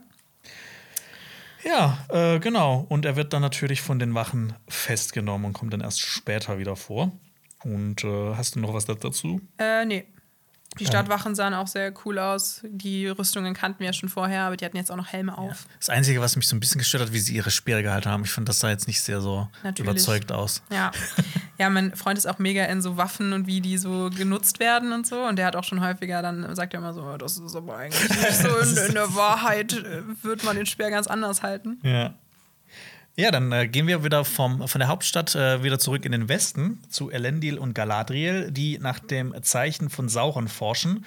Und ich fand, dieses ganze Set war wirklich super schön designt. Also, die haben sich ja. echt Mühe gegeben. Mhm. Das sah aus, als ob das allein schon richtig viel Geld verschluckt hätte. Das hat mir auch gefallen. Ja, äh, diese Halle der Weisheit, äh, die gibt es ähm, nur noch dank dem letzten König, was ja auch gesagt wurde. Also quasi dank, dank Miriels Vater. Palantir. Genau. Und ähm, der war übrigens, Tar Palantir, äh, ihr wundert euch jetzt, hä, warum heißt er nicht A irgendwas? Weil er eigentlich in dieser Zeit geboren wurde, wo, wo, wo man, wo man das nicht mehr gemacht das hat. kürzel eher genommen hat, genau. Ja, er war eher so, er wollte wieder so ein bisschen zurück. Der, der wollte sich mit den äh, Wala wieder gutstellen, hat den Wala gehuldigt und wollte so diese, diese Spaltung innerhalb von Numenor ähm, aufhalten. Mhm. Ähm, Genau, und es wird ja so erzählt, dass er gezwungen wurde, auf sein Königtum zu verzichten. Und also in der Lore ist das natürlich ein bisschen anders erklärt. Also da hat er dann einfach regiert bis zu mhm. seinem Tod, nur dass ihr mal so wisst, wie es in mhm. Silmarillion und in den anderen Büchern so beschrieben wird. Ähm, und bin, ja, also, ne, aber was halt auch so ist, die Serie beschreibt also diese eine Sache, vielleicht hat das Silmarillion so diese Quelle, aus, aus was für einer Sicht geschrieben ist, vielleicht hat das ja auch, ne? Vielleicht ist dieser diese Person, die das schreibt, also ne, nicht J.R. Tolkien, sondern vielleicht, ne, vielleicht hat das ja auch so ein wie Ein bei Game of. Thrones so ein Meister das Ja. aus dieser Sicht geschrieben. Ne, und dann hast du halt so verschiedene Quellen und so verschiedene Ansichtsweisen. Das finde ich echt super interessant. Dieses ganze Ja. Thema historische ähm, Akkuratheit, Ja, genau, ja. finde ich auch sehr spannend. Und die beiden reden ja dann auch über Elros und Elrond. Genau. Ich, hast, du das. Close, hast du dieses Close-up gesehen von Elrons Gesicht? Ja, ich fand es so komisch, weil ich finde, man sieht dann an diesem Wandbehang auch, dass irgendwie Elrons kurze Haare so aus dieser Zeit gefallen wirken, weil ja sein Ja. Bruder wirklich auch aussieht so mit lange Elbenhaare und Bart, also obwohl er ja kein Elb Ja. war, also weil er sich ja für die Menschen entschieden hat, mehr dazu gleich. Ja. Aber Elrond, das sieht so komisch aus irgendwie, wie er da ähm, Ja, mit den Gesichtern haben die es in der. Folge nicht so. Erst Galadriels. Gesicht und ich finde Elrons Gesicht, das sieht richtig so reingemalt aus. Kennst du die Szene aus Mr. Bean, dem Film, wo er, wo er das äh, Gemälde kaputt macht und dann einfach so ein Smiley draufmalt statt dem Gesicht? Ja. Also so schlimm ist es nicht, aber so vom Prinzip her finde ich das ein bisschen aus. ja, Ja, genau. Fand Elros und Elrond. Ja. ja, genau zu dieser Geschichte. Also wir haben ja jetzt schon häufiger über Erandil geredet. Er Erendil. Er Erendil, so, genau, ja, der, ja. der Vater der beiden. Und wollen wir da vielleicht mal kurz drüber reden, wer das eigentlich war? Äh, können, wir, können wir gerne machen. Also wir haben es ja hier und da schon mal so, Mhm. so verkürzt gesagt, das ist der Vater von den beiden und er ist im Prinzip dafür verantwortlich, dass ähm, die Valar ähm, den Elben in Mittelerde äh, zu Hilfe gekommen sind und quasi er ist dafür verantwortlich, dass auch Morgoth besiegt wurde. Genau, ja, er ist nämlich damals in dem Kampf gegen Morgoth nach Valinor gesegelt und mit seiner Frau zusammen und hat die Valar um Hilfe gebeten im Kampf gegen Morgoth und das hat er auch geschafft. Und Ja. genau deshalb wurde Morgoth Ja. besiegt. Und da muss man auch noch sagen, wie krass das war, weil bis zu diesem Zeitpunkt ist für hunderte Jahre niemand mehr zurückgekommen nach Valinor, weil das halt auch so, man konnte nicht zurückkehren, weil die ihr Land so beschützt haben mit, ich sage jetzt einfach mal, mit ihrer krassen Valar-Magie. Und er hat das nur geschafft, weil er diesen Silmarill auf, äh, auf der Stirn getragen hat. Genau. Den hatten vorher zwei andere, Beren Ja. und Luthien, haben wir auch schon mal häufiger Ja. drüber geredet, zurückgewonnen von Ja. Sauron. Und wie krass es eigentlich auch ist, dass er ist ja auch ein, ähm, auch ein Halbelb. Genau. Und wie krass es ist, dass halt ne, so jemand, der zu, einem, zu einer Hälfte sterblich ist, dieses Land betreten hat. Ja. ja. Und genau wegen dieser Dualität, seinem sterblichen und seinem elbischen Stammbaum, wurde ihm und seinen Nachfahren dann auch gewährt, sich für diese zwei Schicksale eben zu entscheiden. Und ich finde das eigentlich so eine geile Geschichte, deswegen Ja. dachte ich irgendwie, dass ich das nochmal hier aufschlüssel. Äh, und genau deswegen hat er und seine Frau haben sich dann dafür entschieden, in Valinor zu bleiben und sind nie wieder zurück nach Mittelerde gekommen und haben sich für diese Unsterblichkeit eben entschieden, also für das Elbenleben. Und er hatte eben zwei Söhne, Elros und Elrond. Elrond kennen wir ja schon, der hat sich eben für sein Elbenleben entschieden und Elros für das der Menschen. Und deswegen ist auch Elros einer der ersten, äh, der erste König von Numenor geworden. Und deshalb sieht man auch so diese, es gibt ja so eine, wie so eine Trennung in diesem, in diesem Bild und rechts sieht man Elben und Elrond und links Menschen und Ja. ähm, Elros. Genau, und Ja. dieses, das, um jetzt den Bogen vielleicht nochmal zu den Herr der Ringe-Filmen zu schlagen, da kriegt ja Galadriel, gibt ja diese Fiole an äh, Frodo und sagt eben, dass das das Licht von Earendil darin gefangen ist. Und die, den hat er ja dann auch äh, später bei diesem Kampf gegen die Spinne benutzt. Und Earendil ist eben der Stern, zu dem dann der Vater der beiden wurde, nach dem Kampf gegen Morgoth, weil er dann gemeinsam mit den Silmaril in die sternenlose Leere gesegelt ist Ja. äh, und dann zum Stern wurde. Ja. Abgefahrene Scheiße. Abgefahrene Scheiße. Und was ich auch noch rausgefunden habe, äh, dass eben die Figur Erendil auch auf eines der ersten Gedichte von Tolkien zurückgeht. Ah, schön. Was ich sehr, sehr spannend finde, indem er auch so die Mittelerde-Mythologie Mhm. davon abkreiert hat. Genau, weil das war ein mittelalterliches Ge- Gedicht, wo die Worte Erendil und Mittelerde schon enthalten waren. Ach, geil. Und das war so der Ursprung seiner Mythologie. Das ist cool. Ja. Ach, T.R. Tolkien. Guter Mann. Ja, äh, dann würde ich auch weitergehen und zwar ähm, zu Saurons Zeichen. Das wird ja jetzt auch erklärt. Das Mhm. Ja. findet ja der Meister von Anduine, sage ich. Das sieht aus wie ein Meister. Mhm. Ja, Der ja, Typ. ist ein Meister. Ja. Ja. Nenn mir es Meister. Genau, und es wird erklärt, dass ein Mensch, äh, menschlicher Spion in einem feindlichen Verlies war, was ich schon mal interessant finde, weil das ist da sehr vage formuliert. Schon. Was für ein Spion und was für ein Feind, weil eigentlich gibt es ja gerade keine Feinde. Eben. Und ich fand auch diese Dokumente, die sahen so ein bisschen aus wie so bei so einem, ach, keine Ahnung, Haus Anubis oder so, weil die so richtig schlecht sind. Da habe ich dann gesagt, das Production Design ist nicht so gut, weil das war alles so komisch Pergament und Ja. altartig, aber Ja. dann doch nicht richtig. Also Ja. ich weiß nicht. Ja, ähm, dann spricht Galadriel von der Lage des Turms, wo wahrscheinlich dieses Verlies drin sein soll. Ja. Und da hat es bei mir so kurz so, Moment mal, reden die gerade von der schwarzen Festung Barad-dûr, dem Turm von Sauron, wo er dann später auch dieses Auge drauf hat? Ist das dieser Turm, von dem die da gerade reden? Meinst du? Aber ich habe eher gedacht, dass es da dann noch um Otumno geht, oder? Um Utumno, bist du sicher, dass das vielleicht das Verlies ist? Also ich vermute mal, weil ich glaube, für Baradur wäre es doch ein bisschen früh. Ähm, jein. Ja, Also man weiß, dass dich. irgendwann im zweiten Zeitalter ähm, errichtet wurde, aber ne, Amazon mixt das ja so Ja, durch, dass okay, du gar, gar stimmt. keine Ahnung mehr haben Ja. kannst. Ähm, ich habe das halt eher so gesehen, dass das Barad-dûr ist und es wird ja auch erklärt.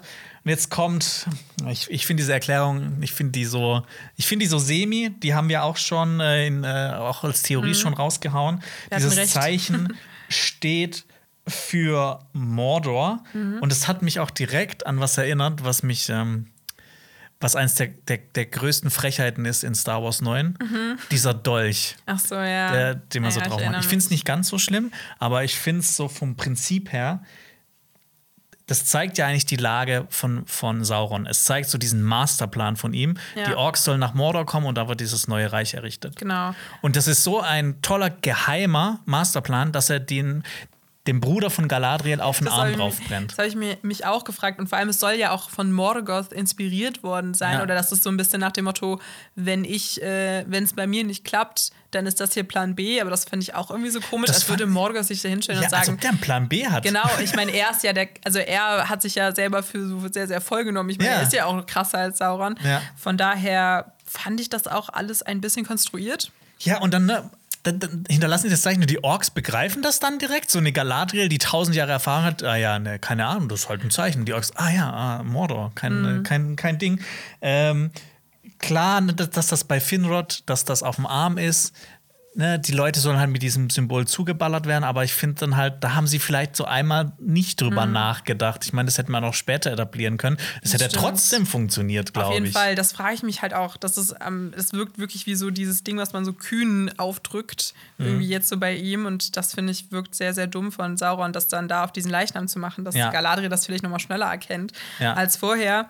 Ich fand, ähm, an sich finde ich das jetzt auch nicht allzu schlimm als Erklärung, weil manchmal will man dann auch das Komplizierteste Ja. überhaupt nehmen und das ist dann auch nicht zufriedenstellend. Deswegen, ja. Ja, ähm, so eine einzige Sache. Ich habe ich hab so eine Theorie von, von jemandem gelesen auf Reddit. Ähm, die einzige Sache, die es so ein bisschen retten kann, ist folgende. Sauron hatte schon vor, dass das jeder mitbekommt, diese Karte mit Mordor, dass das auf Okay. jeden Fall rausgefunden wird, dass die Elben von dieser Bedrohung überzeugt sind, dass sie ihm später helfen, die Ringe der Macht zu schmieden, damit die Elben gegen ihn ankommen können. Aber ich finde, das ist schon wieder so, so zusammengeschustert. Ich frage mich auch, ob die Serie darauf dann Nee, abspielt. ich glaube nicht. Ich vermute eher nicht. Ja, genau, wir sehen ja auch diese Karte. Ja. Da zeigt er dann auch, ne, wir haben diesen Halbkreis und diese zwei Punkte oder Erhebungen. Das eine ist natürlich, würde ich sagen, der Schicksalsberg Genau. in Mordor, Ja. das ist eine Erhebung. Und der andere, diese andere Erhebung, würde ich sagen, das ist äh, im Weißen Gebirge. Ähm, ich hätte jetzt mal den Mindoluin vorgeschlagen. Mhm. Das ist der Berg oberhalb von davon, wo dann später Minas Tirith stehen soll. Mhm. Ähm, genau, dass man da halt quasi so, das ist ja auch so diese Dualität, die dann immer ist, so das weiße Gebirge und dann hier Morde, das schwarze Land, so hier Minas Tirith so die einzige, die einzige Bastion Das- gegen das ja, Böse und ja. hier das Böse an sich, das ist ja, Und alles so sehr nah aneinander dran. ja. Und wir sehen auch auf dieser Karte, ähm, er spricht ja auch von der schwarzen Sprache, ne, dass, ne, dass das dieser Masterplan ist und so. Ja, genau. Ja. Und die ist auch kreisförmig angeordnet. Mhm. Da habe ich so eine Theorie. Vielleicht ähm, schreiben die kreisförmig, so in der schwarzen Sprache. Das ist so ihr Ding. Ja, Das die- wäre das wär cool. ja ne? Ich So. ma mag ich die Idee. Manche, manche Sprachen oder manche Schriftsysteme Genau, so von so rechts nach links Ja. oder von hinten nach vorne und das ist einfach im Kreis. Mhm. Äh, genau, und ein eigenes Reich gründen. Und habe ich natürlich äh, an das Ringgedicht gedacht. Mhm. Im Lande Mordor, wo die Schatten drohen. Ja. Ja, genau. Und, das kennen wir natürlich auch aus den Herr der Ringe-Filmen. Mhm. Und an sich, ähm, ja, es macht schon Sinn, dass die das planen und dass wir auch diese Südlande, die wir jetzt auch schon ein bisschen durch Leben gefüllt haben, wo wir auch vielleicht dran hängen schon, weil es das, das die Heimat von Ah, Waldreck. Bronwyn- Armer Waldreck. Ja, genau. Wirklich, wird, es wird schon eine Träne verdrücken, wenn die jetzt nicht mehr zurück nach Hause können. Ja. Aber wir wissen, dass es ja auch die große Prequel-Krankheit, ja, dann schon eigentlich, dass Ja, wir wissen ja, was Plan passiert. klappt. Ja, genau. Ja. Aber ich bin immer so ein bisschen. Vielleicht mache ich es doch anders. Vielleicht mache ich es doch anders. Manchmal habe ich auch bei Filmen so, vielleicht schafft das jetzt doch, vielleicht stirbt er doch nicht. Wir drücken die Daumen. Ja, vielleicht, vielleicht äh, stirbt Boromir diesmal nicht. Vielleicht, vielleicht reiten er und Aragorn zusammen in Minas Tirith ein. Mhm. Das Ende der letzten Staffel Rings of Power. Sauron wird von Isildur. Isildur wirft den Ring in den Schicksalsberg. Ende. Ja. Okay. ja, aber ich bin auch noch nicht ne, dieses, das wird dann auch hier erklärt, diese, dieser Failsafe-Plan von Morgoth. Ich wusste nicht, wie ich das, ich weiß nicht, wie ich das finden soll, weil ich finde, es passt nicht. einfach nicht zu Morgoth, aber dann passt halt doch wieder, weil, ne, dass du halt trotzdem noch so Böses sehen kannst. Aber dann hat es mich auch direkt wieder, ne, wenn du, ich habe dann schon wieder diese Parallele gezogen zu Star Wars Episode 9, wo der Palpatine, ah, das war alles mein Plan, das habe ich alles, alles habe ich geplant. Es wirkt im Nachhinein dazu gedichtet, Ja. aber ich will jetzt auch noch nicht vorschnell sagen, dass es gar keinen Sinn macht. Ja. Ich bin generell bei dieser ganzen Folge, ich bin so ein bisschen so, okay, okay, aber lass mal weiter gucken. Ja. Lass mal erstmal abwarten. Dann lass mal weitergehen zu äh, den Haarfüßen. Äh, und zwar, die feiern ein Fest, bis der Meteormann die Party crasht. Ähm, vorab will ich auf jeden Fall sagen, ich fand das richtig schön, wie die eigentlich so diese Kultur auch so darstellen wollen, mit diesen Kostümen und wie die da tanzen und ein Lied singen. Aber ich fand das dann doch irgendwie die Szene wieder viel zu lang insgesamt. Diese ganze Sequenz, auch das mit Sedoks Wagen und sowas. Ich finde, das hat alles, hat, hat mir zu lange gedauert. Und ähm, diese, diese Kostüme fand ich auch so ein bisschen, die sahen halt so gemacht aus. Die sahen jetzt nicht so aus, als ob diese Haarfüße die gemacht haben, sondern die haben, haben sich für mich so angefühlt, als ob da so ein Kostümdepartment war. Ich dachte, ach ja, das sieht interessant aus. Ja, mach das so, mach das so, mach das so. Ich weiß nicht, ich Findest bin, du? ich, Ich- bin Haarfuß-Hater, sorry. Okay, okay, ich versuche da jetzt mal ein bisschen gegen zu steuern, weil ich fand es gar nicht so schlimm. Ich mochte eigentlich diesen Tierkopfschmuck. Mhm. Und ich mochte diese Szene, diese Sequenz, wo die durch den Wald rennen und dann der Score von den ähm, Ho Hobbits nochmal Ja. Wie kommt. gesagt, ich mag das, dass die diese Kultur darstellen wollen. Genau. Aber nicht wie. Und wir haben ja auch noch mal ein bisschen mehr über die Harfoots jetzt gelernt, Mhm. was ich auch sehr krass finde, aber da kommen wir dann wahrscheinlich gleich noch mal zu. Ähm, ich weiß nicht, mir hat die Folge eher mehr gefallen, besser gefallen, die Harfoots, weil sie jetzt noch mal mehr Kultur bekommen haben und mehr erklärt wurde, was äh, so Mhm. Ja. zwischen denen abgeht. Ja, ich bin aber auch immer noch auf dem Dampfer Nori. Ich finde die einfach nicht interessant. Ich finde Poppy viel interessanter. Das kommt jetzt gerade auch in der, ähm, Mhm. äh, dieser Sequenz nochmal raus. Und ich, diese Backstory von den Eltern hat mich auch so überhaupt nicht interessiert. Da habe ich Das ist mich nur gefragt, ist dann die Mutter nicht die Mutter von äh, Nuri? Sollte das uns jetzt erklären, dass der Vater seine Frau verloren hat und dass das Nuris ich Mutter war? Aber was, das was sagt schwierig, uns ja. das? Ne? Ja. Es bringt irgendwie nicht so richtig viel für ihre Charakterzeichnung. Ja. Ähm, was wir aber dann auch noch mitkriegen, ist, dass es für die Haarfüße sehr, sehr schwerwiegend ist, wenn sie nicht bei der Wanderung mitkommen. Weil Wir haben uns ja noch drüber lustig gemacht in der letzten Folge, dass der Vater sein Bein, also wir haben uns nicht drüber lustig gemacht, aber wir haben ein bisschen gesagt, okay, Ja. was, wieso ist das so krass, dass er sich das Bein bricht? Ja. Wir kriegen das jetzt hier mit, denn es ist wirklich so, dass die Haarfüße ein bisschen asozial sind. Ja, das, ich finde, das ist halt auch so, ne, das ist so, in dieser ganzen Folge ist das so irgendwie unlogisch. Ja. Also du hast, ne, wir kommen dann zu dieser Rede von Sadok, die anfangs so ein bisschen wirkt, ne, wir haben diese Bilbo Beutlin, 111. Geburtstag, Genau. diese, diese Atmosphäre so ein bisschen, wo alle so ein bisschen lachen. Dann kommt aber diese emotionale Rede, wo die, ähm, die hat mich auch mitgenommen, diese emotionale Rede, wo die drüber äh, reden, wen die zurücklassen mussten. Und, dann- man kriegt mit, dass ja Poppy ihre ganze Familie verloren hat. Boah, das hat das mir so das Herz gebrochen. Ja. Also ich, ne, ich Ja. habe schon von Anfang an gesagt, ich finde Poppy toll, aber jetzt, jetzt wollte ich sie einfach nur drücken. Ja, Poppy. Ich finde das so krass. Ich hätte das niemals erwartet. Es wird ja auch die ganze Zeit gesagt bei den Haarfüßen, äh, wir lassen niemanden zurück, aber anscheinend ja doch. Ja, und dann anscheinend doch wieder nicht. Also das ist so ein bisschen inkons inkonsistent. Ja, Also ne, die, die, ja. die sagen so, ja, ähm, wir müssen aufpassen, ähm, aber nee, wenn dann jemand, oh nee, hier, dann gebrochenes Bein, nee, den nehmen wir nicht mehr mit. Und also ich meine, das ist ja so eine kleine Community, klar, die müssen auf sich aufpassen, aber immer wenn jemand wegfällt, ist es ja für die auch so ein bisschen unsicherer. Voll. Aber ja, und ne, dann sagen die ja auch immer, wa- was sagen die, wenn, wenn jemand gefallen ist, wir warten auf dich. Genau, so, das ist nee, auch so ein bisschen, nicht. bisschen bitter. Ne? Das, davon können die sich jetzt auch nichts mehr kaufen. Wahrscheinlich ist dieser Bolvo Bolgerock immer noch da und wartet, Ja, dass so, die irgendwie hey Leute, ich, hab, ich ja. hab, bin hier nur in eine Biene, Biene getreten. Das fand ich auch sehr, sehr fies, dass sie dann darüber lachen, dass sie von Biene ermordet wurde. Ach ja, der, das war Ja. ein Idiot, der ist von Bienen ermordet Ja. worden. Aber das, das finden wir jetzt lustig, weil er der Dorftrottel war, oder was? Genau, das fand ich auch Aber wie sehr das, unangemessen. Ne, aber wie dann auch, wenn du dir überlegst, ähm, Haarfüße sind ja viel kleiner, wie groß eine Biene für die sein muss. Also wie, Mhm. Wie, wie krass das eigentlich sein muss für Gott, die. Gott, das ist wie in dieser einen King Kong-Verfilmung, ähm, wo diese Rieseninsekten. Ja, bei Kong Skull so. Island, genau, so mit, dem, mit, dem, mit dieser Spinne. ja. So. Ja, ja ähm, wir erfahren übrigens ähm, noch von diesem Buch Mhm. mit den Sternenkonstellationen ähm, äh, von Amazon äh, Wissenswertes. Haarfüße verwenden ein piktografisches Schriftsystem, in dem sie aussagekräftige Symbole, die ihnen helfen können, wichtige natürliche Rhythmen und Tabellen zu notieren, mit denen sie sich besser auf zukünftige Wanderungen vorbereiten können. Ja, Ja, das hätte ich jetzt auch nicht dafür gebraucht. Ich glaube, das war auch selbsterklärend, aber fand ich ganz nett, dass das so, dass die Mhm. Ja. sich so Gedanken gemacht sie, haben. genau, dass sie sich eben was dabei gedacht haben, dass ja, dann Sadok Burroughs so eine Art leitende Figur ja sowieso in dieser Zivilisation ist. Das finde ich dann auch ganz spannend. Wusstest du, dass der auf Deutsch Herr Lochner, Herr Lochner, ja, ja. übersetzt heißt? Ähm, ich fand es aber so ein bisschen, was ich auch nicht so toll fand, Mhm. warum ist es so ein Ding in dieser Serie, dass die Reden vorbereiten und so umschreiben? Das hatten wir schon mit Elrond, mit Mhm. Gilgalad's Rede. Jetzt haben wir das hier bei Sadok Burroughs, der auch seine Rede vorbereitet.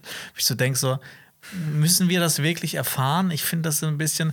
Mhm. Stell dir vor, du hättest bei Herr der Ringe äh, äh, hier die Rückkehr des Königs so eine Szene gehabt, wo Aragorn auf dem Weg zum Schwarzen Tor auf dem Pferd so, ach nee, dann sage ich, ah nee, nee, das sage ich, wie, wie, oh nee, das, das ist nicht so motivierend. Äh, ah, Männer des Westens, oh ja, das klingt ganz gut, ne? dann sage ich das. Ich hatte aber fast das Gefühl, dass das so ein kleiner Wink war an ja auch die Bücher, wo ja häufiger auch Bilbo und gerade die Hobbits ja diese ganzen Lieder schreiben und auch sich dann manchmal fragen, dass oder sich Ja. irgendwie ein bisschen damit betteln, wie, wer der Beste ist im Liederschreiben. Und ich finde, das hat mich so ein bisschen daran erinnert. Das finde ich jetzt gar nicht so schlimm. Bei Elrond Ja. zum Beispiel. Ich bin mal gespannt, ob das ganz noch lustig. vorkommt, dann, dass, dass Miriel noch irgendwie so eine Rede von Pharason geschrieben bekommt oder so. Ich hoffe ja. nicht. Mhm. Ja, das ist so eine kleine Sache, aber das fand ich so ein bisschen doof. Und der Meteormann äh, crasht dann die Party. Genau, der weiß auch direkt schon, welche Tasche er greifen muss. Ähm, gu- guckt sich die Sternenkonstellation an und irgendwie ist er auch noch so ein bisschen, ich glaube, der ist noch ein bisschen, dem sein Kopf ist noch ein bisschen angeschlagen, weil er, Mhm. dieses Pergament fängt Feuer und ähm, weiß er einfach nicht, wie so, so physikalische Sachen wie Feuer funktionieren oder. Er kennt ja nur Feuer, das nicht heiß ist. Ah, stimmt. Vermutlich Ah, ist, er davon einfach ein bisschen verstört. Ja, und dann stolpert er und fliegt er und es ist äh, ein großer Slapstick-Moment und äh, Genau. die alle erschrecken sich so ein bisschen. Ähm, ja, aber ich weiß nicht, ja, irgendwie so. In dieser Folge passieren mir so ein bisschen zu oft so, so Zufälle und Dummheiten so insgesamt. Ich weiß, das hat mir irgendwie nicht so, nicht so gut gefallen. Ich lachte auch halt nie drüber. Ich sitze dann da so todernst und so, hm, ja. ganz nett. Zeig mir sauer, äh, Halbrand. Genau. Ähm, dann wird ja auch Nori von den Haarfüßen zur Rede gestellt. Es ist offensichtlich, der Meteormann kennt sie. Er sagt dann ja auch Nori. Ähm, und dann kriegen wir so ein bisschen mit, dass Sadok auch von jemandem weiß, der in einen Stern verwandelt wurde. Erendil! Genau, da kommt er wieder. Sein Name, äh, Arendil the Morningstar, der Vater von Elros und Elrond, wir erinnern uns noch. Da dachte ich mir aber auch direkt, okay, krass, dass er das weiß, so als kleiner, kleiner Hobbit, aber wahrscheinlich ist er einfach ein äh, Gelehrter, der sich sehr viel aneignet. Wir werden auch nie wissen, was, die, was genau auf diesen Unterlagen von Zadok drauf stand, weil eben sie verbrannt sind. Ja, ich finde es auch übrigens so ein bisschen fahrlässig, dass nur ein Haarfuß weiß, wie dieses Buch zu lesen ist. Ja, Wenn er jetzt stirbt, was machen die dann? stimmt. aber ich glaube, er ist dann so wichtig, dass er immer am Anfang der Karawane gehen darf, wahrscheinlich. Ja, aber ich meine, wenn am Anfang der Karawane. Äh, ich habe mal gelesen irgendwo, dass die Mitte der Karawane immer so der sicherste Platz war. Weil du nach vorne und nach hinten Ja, weil der bist. Vater von Nuri möchte das ja dann auch. Weil ja, da will ja vorne ran, dass alles sich an ihre Geschwindigkeit anpassen. Genau. Ja. Aber da habe ich mich dann auch gefragt, ist das nicht auch total konfliktbehaftet dann, weil alle dann sich aufregen, dass ja, man so, so ein Stau. Hafusstau. Ja, schon. Naja, und Nuri sagt dann, weil sie sich beschwert, dass die Haarfüße immer sich vor allem ducken und sich immer aus allem rausziehen. Und dann sagt mhm. sie den schönen Satz: Wozu will man überleben, wenn man wozu will man überleben, wenn man keine Freunde hat? Ja, okay, das war schön. Ja. Dann wird sie auch fast verbannt, aber Sadok lässt Gnade walten. Und genau, wir haben es schon gesagt, die Brandyfoots müssen dann am Ende der Gesellschaft laufen. Ja. Ich finde es auch schön, dass Nori und ihre Mutter irgendwie den, den, gleichen Dialog führen, den sie schon in der Folge zuvor schon mal geführt haben. Das fand ich so ein bisschen repetitiv. yeah. Da habe ich auch noch mal gedacht, da sagt sie nichts mehr Besonderes. Vielleicht das Wichtigste ist, dass der Meteormann das beobachtet und dann mhm. mitbekommt, dass Nuri wegen ihn Stress hat. Ja. Ich mag den Meteormann, das sieht irgendwie dann doch nett aus. Aber ja. er ist ja auch Sauron. Also wir haben schon so viele Theorien, wer Sauron ist. Aber ich finde das, das find cool. Ich schön. Genau, ich möchte, dass wir das die ganze Zeit machen und ja. dann am Ende enttäuscht sein wahrscheinlich, weil es doch Ada ist. Ja. Wir sind zurück in Armenelos oder hast du noch was zu den Haarfüßen? Nee, da habe ich nichts mehr. Okay. Isildur und Earian führen ein Gespräch mit ihrem Vater über Galadriel und ihre Zukunft. Ja, ich finde es geil, wie Isildur auf Galadriel abfährt und so. Was? Die Galadriel? Mhm. Verstehe ich auch so ein bisschen, ja, bis man sie kennenlernt. Ja bis, ja, bis er sie kennenlernt. So richtig so äh, Never Meet Your Idols. Schon. Wir sehen ein Puppenspiel mit Morgoth und Galadriel. Ich mag sowas ja immer, weil das ist ja so eine frühe Form von Satire. Das haben wir ja auch häufiger mal bei Game of Thrones oder ja, so, wenn es ja. um so Theaterspiele geht. Das finde ich immer sehr sick. Dass man halt sieht, so wie das einfache Volk auch über, über solche großen Begebenheiten denkt. Gib ja. mir mehr vom einfachen Volk. Ja, gib mir das einfache Volk. ich möchte Straßenszenen sehen. Gib mir Tama, die Geschichte eines Schmieds. Oh genau. Isildur beichtet dann auch seinem Vater, dass er seine Abschlussprüfung verschieben will. Mhm. Der ist nicht so begeistert davon. Nee. Verstehe ich auch. Er will ja, dass sein Sohn wahrscheinlich in seine Fußstapfen tritt. Mhm. Und er sagt dann auch, dass Verwandte aus dem Norden für die Zeremonie anreisen sollen. Mhm. Ich weiß nicht, ob du dir da was zu aufgeschrieben hast, habe ich mich auch direkt gefragt. Ich kann mir vorstellen, dass das noch äh, relevant wird. Aber wieso der Norden? Ich dachte, die kommen aus dem Westen. Äh, ich habe mir, äh, hab mir da nichts so, dabei gedacht. Okay. Dann habe ich es einfach zu äh, detailreich auseinanderklamüsert. Dann fällt nämlich auch der Name Anarion, der ältere Bruder mhm. von Isildur. Und Elendil betont dann auch, dass es im Westen nichts gibt. Er sagt, die Vergangenheit ist tot, wir schauen entweder nach vorne oder wir sterben mit ihr. Mhm. Das ist ein Schöner bisschen, Satz. auf jeden Fall schön. Untypisch auch als treuer, so ja, zu reden. So, so, so hoffnungslos zu sein. Aber ich glaube, er hat diesen inneren Konflikt, seine Familie zu beschützen, mhm. davor ein Elbenfreund zu sein und seiner wahren Bestimmung. Ich habe mich bei der Szene auch so ein bisschen gefragt, so diese, die haben ja Iarian jetzt als Schwester von Isildur komplett neu geschaffen, wo die noch mit ihr hinwollen, weil ich finde, bisher ist sie noch so ein bisschen farblos. Wir wissen, dass sie zur Baumeistergilde äh, kommt, aber ich bin echt noch gespannt, was die mit der machen werden. Mhm. Ich finde es aber auch ganz cool, dass hier auch mal dann eine Frau in, äh, eingeführt wird, als mhm. Ersatz vielleicht zu Anarion. Ich weiß nicht, ob wir den noch sehen werden. Ja, bitte. Oh, bitte. bitte. ähm, vielleicht kriegt sie noch eine interessante Storyline. Ich finde es schön, wie sie mit, zusammen mit ihrem Bruder dargestellt wird und die Beziehung mit dem Vater. Das ist auch eine der Szenen, die mir am meisten gefallen haben aus der Folge. Mhm. Da geht es dann auch darum, dass Elendil selber auch Wunden hat, mhm. weil seine Frau ist ja auch gestorben. Darauf ja. äh, könnte das anspielen. Und wie typisch Vater, Tochter, die Tochter wird für alles verantwortlich gemacht, ja. was ihr Bruder wieder ausgeheckt hat. Aber ich finde es cool, wie er so dargestellt wird, ne? So ein mhm. bisschen äh, so, so dickköpfig und so immer so, äh, halt so ein Tu nicht gut, so ein bisschen. Mhm. Und äh, du hast halt später noch diesen Isildur, der gegen Sauron in die Schlacht zieht und die Heere des Westens anführt und sowas. Da bin ich, das finde ich cool. am Ende ist er ja auch ein Tu nicht gut. Deswegen ja, passt das ja wieder. Ja. Aber nicht so, nicht so ein fröhlicher Tu nicht gut. Das stimmt. Nicht so ein positiver Tu nicht gut. Genau, da habe ich eigentlich gar nicht mehr zu der Szene. Du? Ich auch nicht, ne? Gut. Dann gehen wir weiter. Galadriel besucht Heilbrand im Gefängnis und konfrontiert ihn mit seiner Herkunft. Ja, hast du die Statue am Anfang gesehen? Ja, die fand ich sehr nice. Und da habe ich bei der wissenswerten Ah, ja, Funktion gesehen, dass ja die Numenora genau sehr auch auf diese Wasserkultur abfahren Mhm. und dass das vermutlich auch eine äh, Untermaya von dem Wassergott Ulmo ist, der ja auch in Numenor sehr verehrt wird. Und dass auch dieser Kerker, den wir da sehen, dahingehend umfunktioniert wurde. Finde ich eine witzige Info, weil ich das finde, das kann man nicht mal, wenn man so reininterpretiert, so richtig rauslesen. Gar nicht. Ich frage mich dann auch, wie viele wissenswerten Funktionen die nicht mit reingenommen haben, die voll Ja. cool wären, um sich diese Wobei Welt man zu erschließen. natürlich auch denken kann, ne, dass im Gefängnis so eine schöne Statue jetzt auch nicht aufgestellt wird. Das ergibt ja auch nicht so wirklich Sinn. Ja, das stimmt. Aber vielleicht gab es am Anfang von Numenor keine Verbrechen, weil alles Weil rechtschaffende. Supermenschen waren. Halbrand ist anscheinend der rechtmäßige König der Südlande. Ja. Finden wir heraus. Ähm, Galadriel konfrontiert ihn dann so ein bisschen mit seiner Herkunft und damit, dass seine Vorfahren einen Blutschwur an Morgoth geleistet haben. Mhm.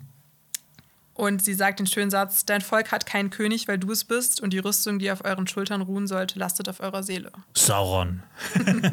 Vielleicht. Also, ich habe jetzt ich habe ein paar andere Theorien mitgebracht. Mhm, hau also, raus. ähm, ich mach mal, ich mach, ich, ich, ich glieder das mal so von der ähm, von der normalsten Theorie bis zur Mhm. Zur abgefahrensten. unwahrscheinlichsten. Also, ähm, er ist der König der Südlande, so wie es gesagt wird, und seine Vorfahren haben Morgoth den, Blutseid geschworen. Also, das ist einfach so, aber er ist einfach abgehauen, weil da gibt es nichts mehr zu beherrschen. Dann, ähm, das ist die lämste Theorie. Dann gibt es eine Theorie, dass er König werden wird und dass er einer der Nazgul wird. Mhm. Finde ich auch sehr interessant. Vielleicht sogar der Hexenkönig. Von Angmar, Ja, vielleicht. Vielleicht. Ein besonderer Nazgul. Und die Theorie fand ich auch mega interessant, dass er später dieser König, dieser Eidbrecher ist, der dann als ähm, Geisterkönig in äh, die Rückkehr des Königs wieder zurückkehrt. Uh, okay. Ne, dass er erst Ja. so, sich so gut stellt mit äh, Elendil und Isildur, aber dass er in, im wichtigsten Moment einfach nicht zur Seite kommt und dann verflucht wird. Das Boah, fände ich okay. mega cool. Ja, okay, da dass hast du mich, da hast du mich. Ne, dass du anfangs, ne, er ist anfangs so ein opportunistisches Arschgesicht, der dann aber dann Galadriel hilft und immer gut wird und besser und dann sich eigentlich so, ne, sich Mhm. beweisen kann und auch immer wieder Gutes tut, aber dann ganz am Ende rutscht er wieder zurück in dieses Ja. opportunistische und kämpft dann nicht an der Seite von äh, Isildur. Und diesen Mechanismus sehe ich auf jeden Fall bei ihm. Also ich Ja. glaube, in, aber in der zweiten Variante, dass er vielleicht der Hexenkönig oder ein Nazgul wäre, würde er ja auch wieder seinem, mit seiner Abstammung nicht entfliehen können, dass sein Vorfahre schon einen Schwur an Morgoth geleistet hat. Er wird vielleicht doch wieder zurückfallen. Ja. Er sagt ja auch, ich bin nicht der Held, den du suchst. Ich bin Sauron. Ich finde, das ist aber auch eine Theorie, die, die neben deinen drei Theorien auch Bestand hat. Ja, also ich finde es mega interessant. Ich Ja. habe da überhaupt gar nicht dran gedacht. Gar Ja. nicht. Ich finde, ich habe das schon, das haben schon einige gesagt, dass das voll Sinn machen würde. Dass Ja. er dann vielleicht auch irgendwann durch seine Schmiedefertigkeit eingeschleust wird in die Region Ja. und wir dann sehen, wie er sich vielleicht mit äh, genau Celebrimbor und äh, Durin an das Schmieden der Ringe begibt. Das, ich sehe das schon kommen, um ehrlich zu sein. spannend. Jetzt muss ich Ja, alle ich Staffeln auch, sehen. Ja. ich bin auch äh, gespannt. Ey, wenn das nicht eins von denen ist, dann bin ich enttäuscht. Das Ich ist, so, auch. Mhm. das ist ein bisschen immer die Gefahr bei so, bei so Theorien, dass man dann zu sehr enttäuscht wird, wie es dann wirklich Sehe ist. ich ähnlich. Galadriel sagt dann auch noch, dass genauso wie seine Familie Morgoth unterstützt hat, hätte ihre Familie den Krieg begonnen. Stimmt ja eher nicht so, ne? Also finde ich eine interessante Ansichtsweise, aber ähm, alles Übel geht ja von Morgoth aus, deshalb, ne, die haben, wenn die Elben nicht den Krieg nach äh, Beleriand oder nach Mittelerde gebracht hätten, dann hätte Morgoth den Krieg selber nach Beleriand gebracht. Fand Deshalb, ich ja. auch ein bisschen Und- komisch, die Darstellung da. Und wenn man so ganz nach der, nach der Silmarillion-Lore geht, dann hat auch äh, Sauron äh, schon sehr früh Krieg gegen die Elben geführt in Beleriand, Genau. bevor noch ähm, Fëanor und die anderen überhaupt erst gekommen sind. Eben, ich habe mich dann auch gefragt, ob sie sich selber da nicht an ihre eigenen Worte erinnert, weil sie sagt ja auch am Anfang eigentlich, dass sie ihren Bruder rächen möchte. Sie sagt aber jetzt, dass sie ihre Blutlinie bereinigen will. Das fand ich ein bisschen unpassend. Das hat mich so leicht gestört in der Szene. Äh, Heilbrand sagt dann aber Ja, auch. aber es wird eine Galadriel-Szene. ja, ist wieder eine Galadriel-Szene, stimmt. Ich sehe ein Muster. Ja. Sie braucht dafür aber noch eine Armee und ein Boot. Und Sie. Wir kennen ja ihr diplomatisches Handlungsgeschick, deshalb das wird sie locker schaffen. Genau, sie sagt, es kommt noch. Ich bin gespannt, wie sie es anstellen. Wahrscheinlich bedroht sie einfach irgendwelche numinorischen Wachen. Ja. Wir sehen Amenelos bei Nacht. Wir sehen Miriel, wie sie einen Turm hochgeht und wie sie zu einem Offscreen, zu einer Offscreen-Person, vermutlich ihr Vater, mhm. sagt, dass der Moment, vor dem die beiden sich gefürchtet haben, eingetreten ist. Und zwar, dass die Elbin angekommen ist. Ja, da habe ich mir gedacht, was ist jetzt dieser Moment, vor dem sie sich gefürchtet haben, dass sie jetzt offen zu den Elben stehen müssen? Oder ist es irgendwas anderes Mysteriöses? Ich vermute, es ist so, dass eigentlich sie auch den Elben friedlich gesinnt ist. Mhm und dass sie dann in Wahrheit das verstecken muss vor Pharason. Genau, das, ja, das meinte ich so auch quasi genau, im Prinzip. Ja. ja. Dass es dann so ein Clou ist von den beiden vielleicht. Ja. So, jetzt ist die Stunde gekommen. Ne, jetzt, jetzt werden wir sehen, ob das klappt. Wenn wir die unterstützen, kann es sein, dass äh, die uns äh, rausjagen. Und wenn, ja. das müssen wir jetzt halt gucken, wie es läuft. Mhm. So hat sie das bestimmt auch zu ihrem Papa gesagt.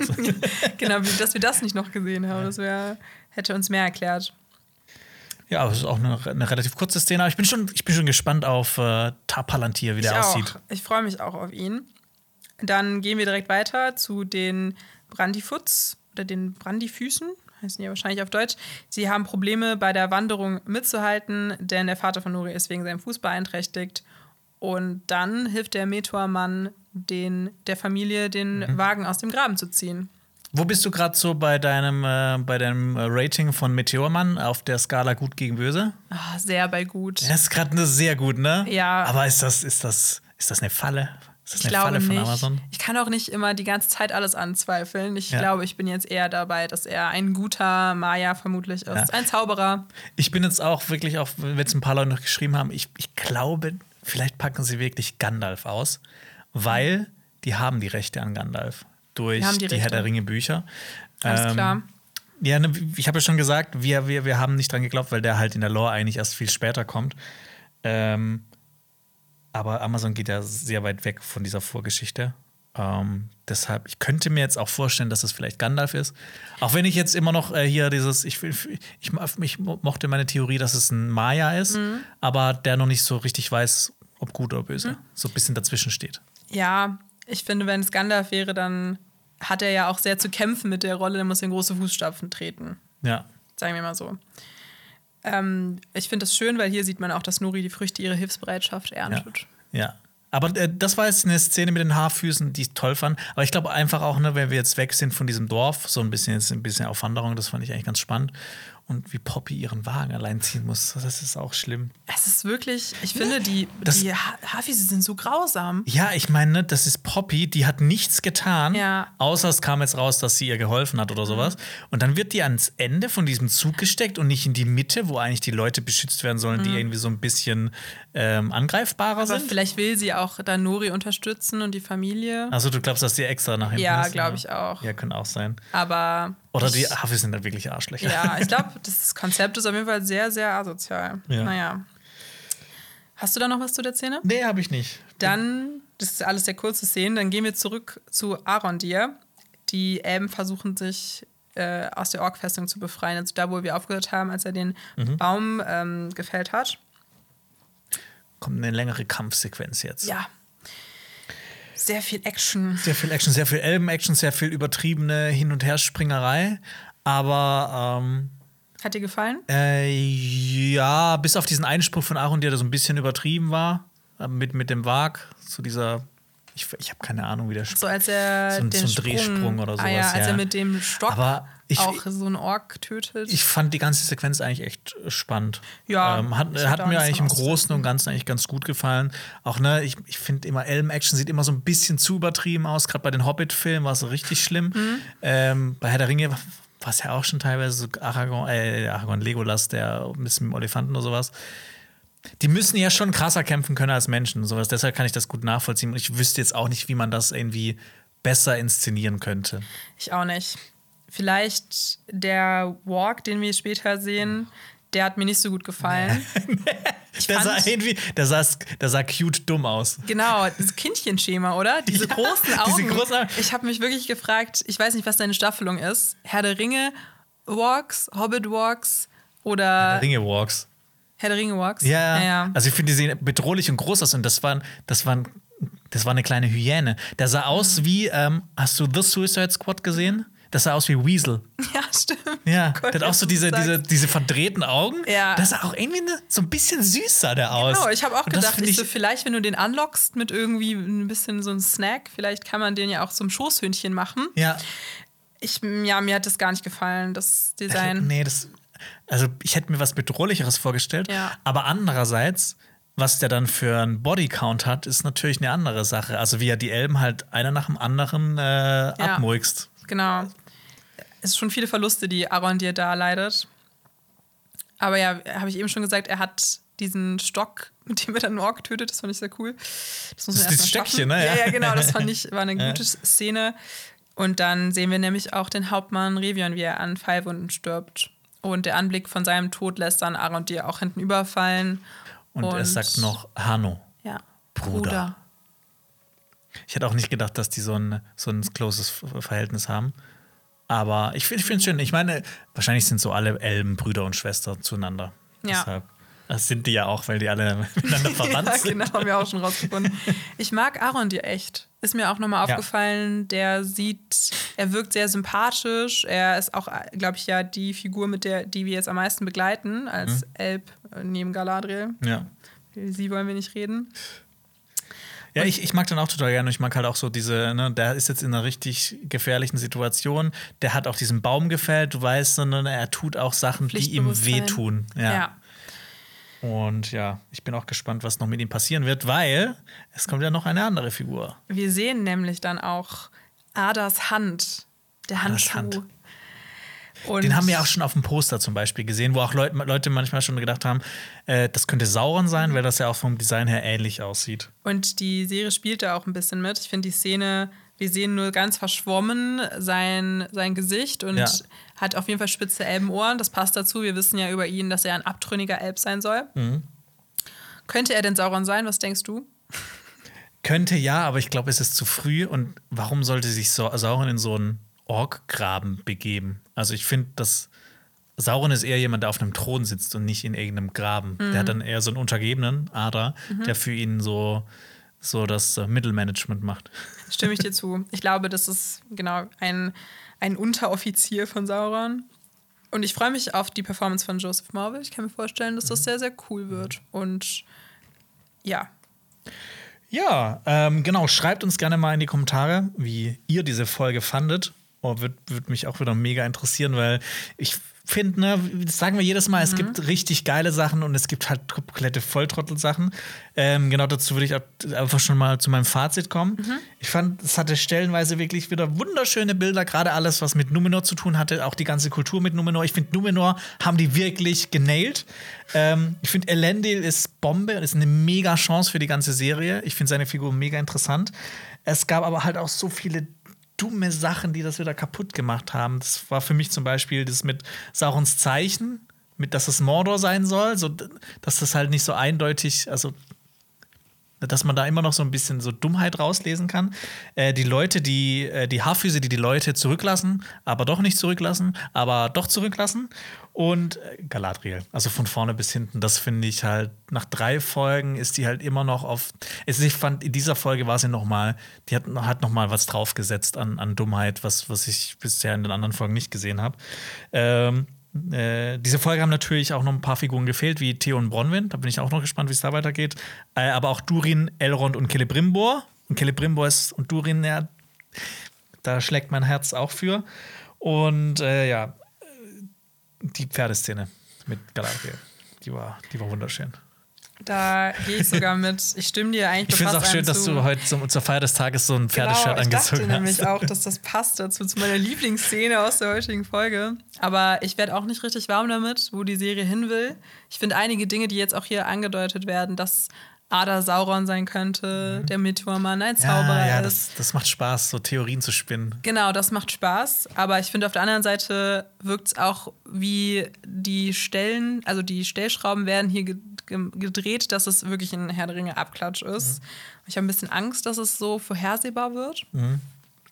Ich habe auch dieselbe Kritik wie schon bei den Episoden davor. Es gab ein paar Szenen wie die Pferdeszene, die mir zu kitschig waren. manche Dialoge auch so zu sehr aufgeladen. Aber ich habe generell das Gefühl, das war die erste Folge, wo ich auch das, das, Pacing nicht so mochte. Es gab so ein paar Szenen, die für mich überflüssig wirkten, wie das mit den Haarfoots und so. Mhm. Und ich glaube, die Serie muss noch ein bisschen in Fahrt kommen. Ja, das ist auch die, die mir am wenigsten gefallen hat bisher. Ja. Weiß es es dir geht. Es ist halt ein bisschen traurig, dass man das in der dritten Folge sagen muss, dass es in Fahrt ja. kommt. Ja. Klar, ich weiß nicht, wie die diesen Spannungsbogen über diese fünf Staffeln machen wollen, aber du musst ja auch innerhalb von einer Staffel irgendwas Spannendes erzählen. Genau. Das kann jetzt nicht nur Exposition sein oder Aufbau mhm. für jetzt die weiteren Staffeln, weil das ja wäre echt schade. Mhm. Ähm, aber. Das fände ich auch schade. Ja. Ich glaube, wenn ja. wir dann die einzelnen Handlungsstränge dann auch noch mit. Ähm, mit Moria, also mit Casadum mhm. und mit Eregion, wenn das alles ineinander zusammenfließt, vielleicht in einem großen Finale, dann freue ich mich da auch drauf. Und ich mochte vor allem auch die Beziehung zwischen Elendi, Lycido und Arian. Ja. Das äh, ist ein bisschen Familiendrama. Ja. Ja, und ja, dass die Haarfüße so ein bisschen asozial sind, das hat es für mich noch ein bisschen ja, die haben ein bisschen mehr Edge bekommen. Deswegen okay. das mochte ich eigentlich. Gut. Schaut es am besten noch weitere Videos an. Zum Beispiel hat Phil Laude ein Video gemacht, wenn Ringe der Macht läuft. Das findet ihr hier oben. Oder ihr schaut mal in unsere Herr der Ringe-Playlist rein. Da haben wir Specials gemacht zu Themen wie Zeitrechnung in Herr der Ringe. Wir haben zu Aragorn ein komplettes Special mal gemacht. Natürlich haben wir die Vorgeschichte auch sehr im Detail erklärt. Oder auch so Sachen wie, was passiert eigentlich nach Herr der Ringe? Deshalb schaut da gerne mal rein.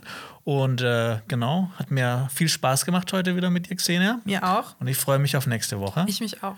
Und dann äh, bis dann. Ciao. Tschüss.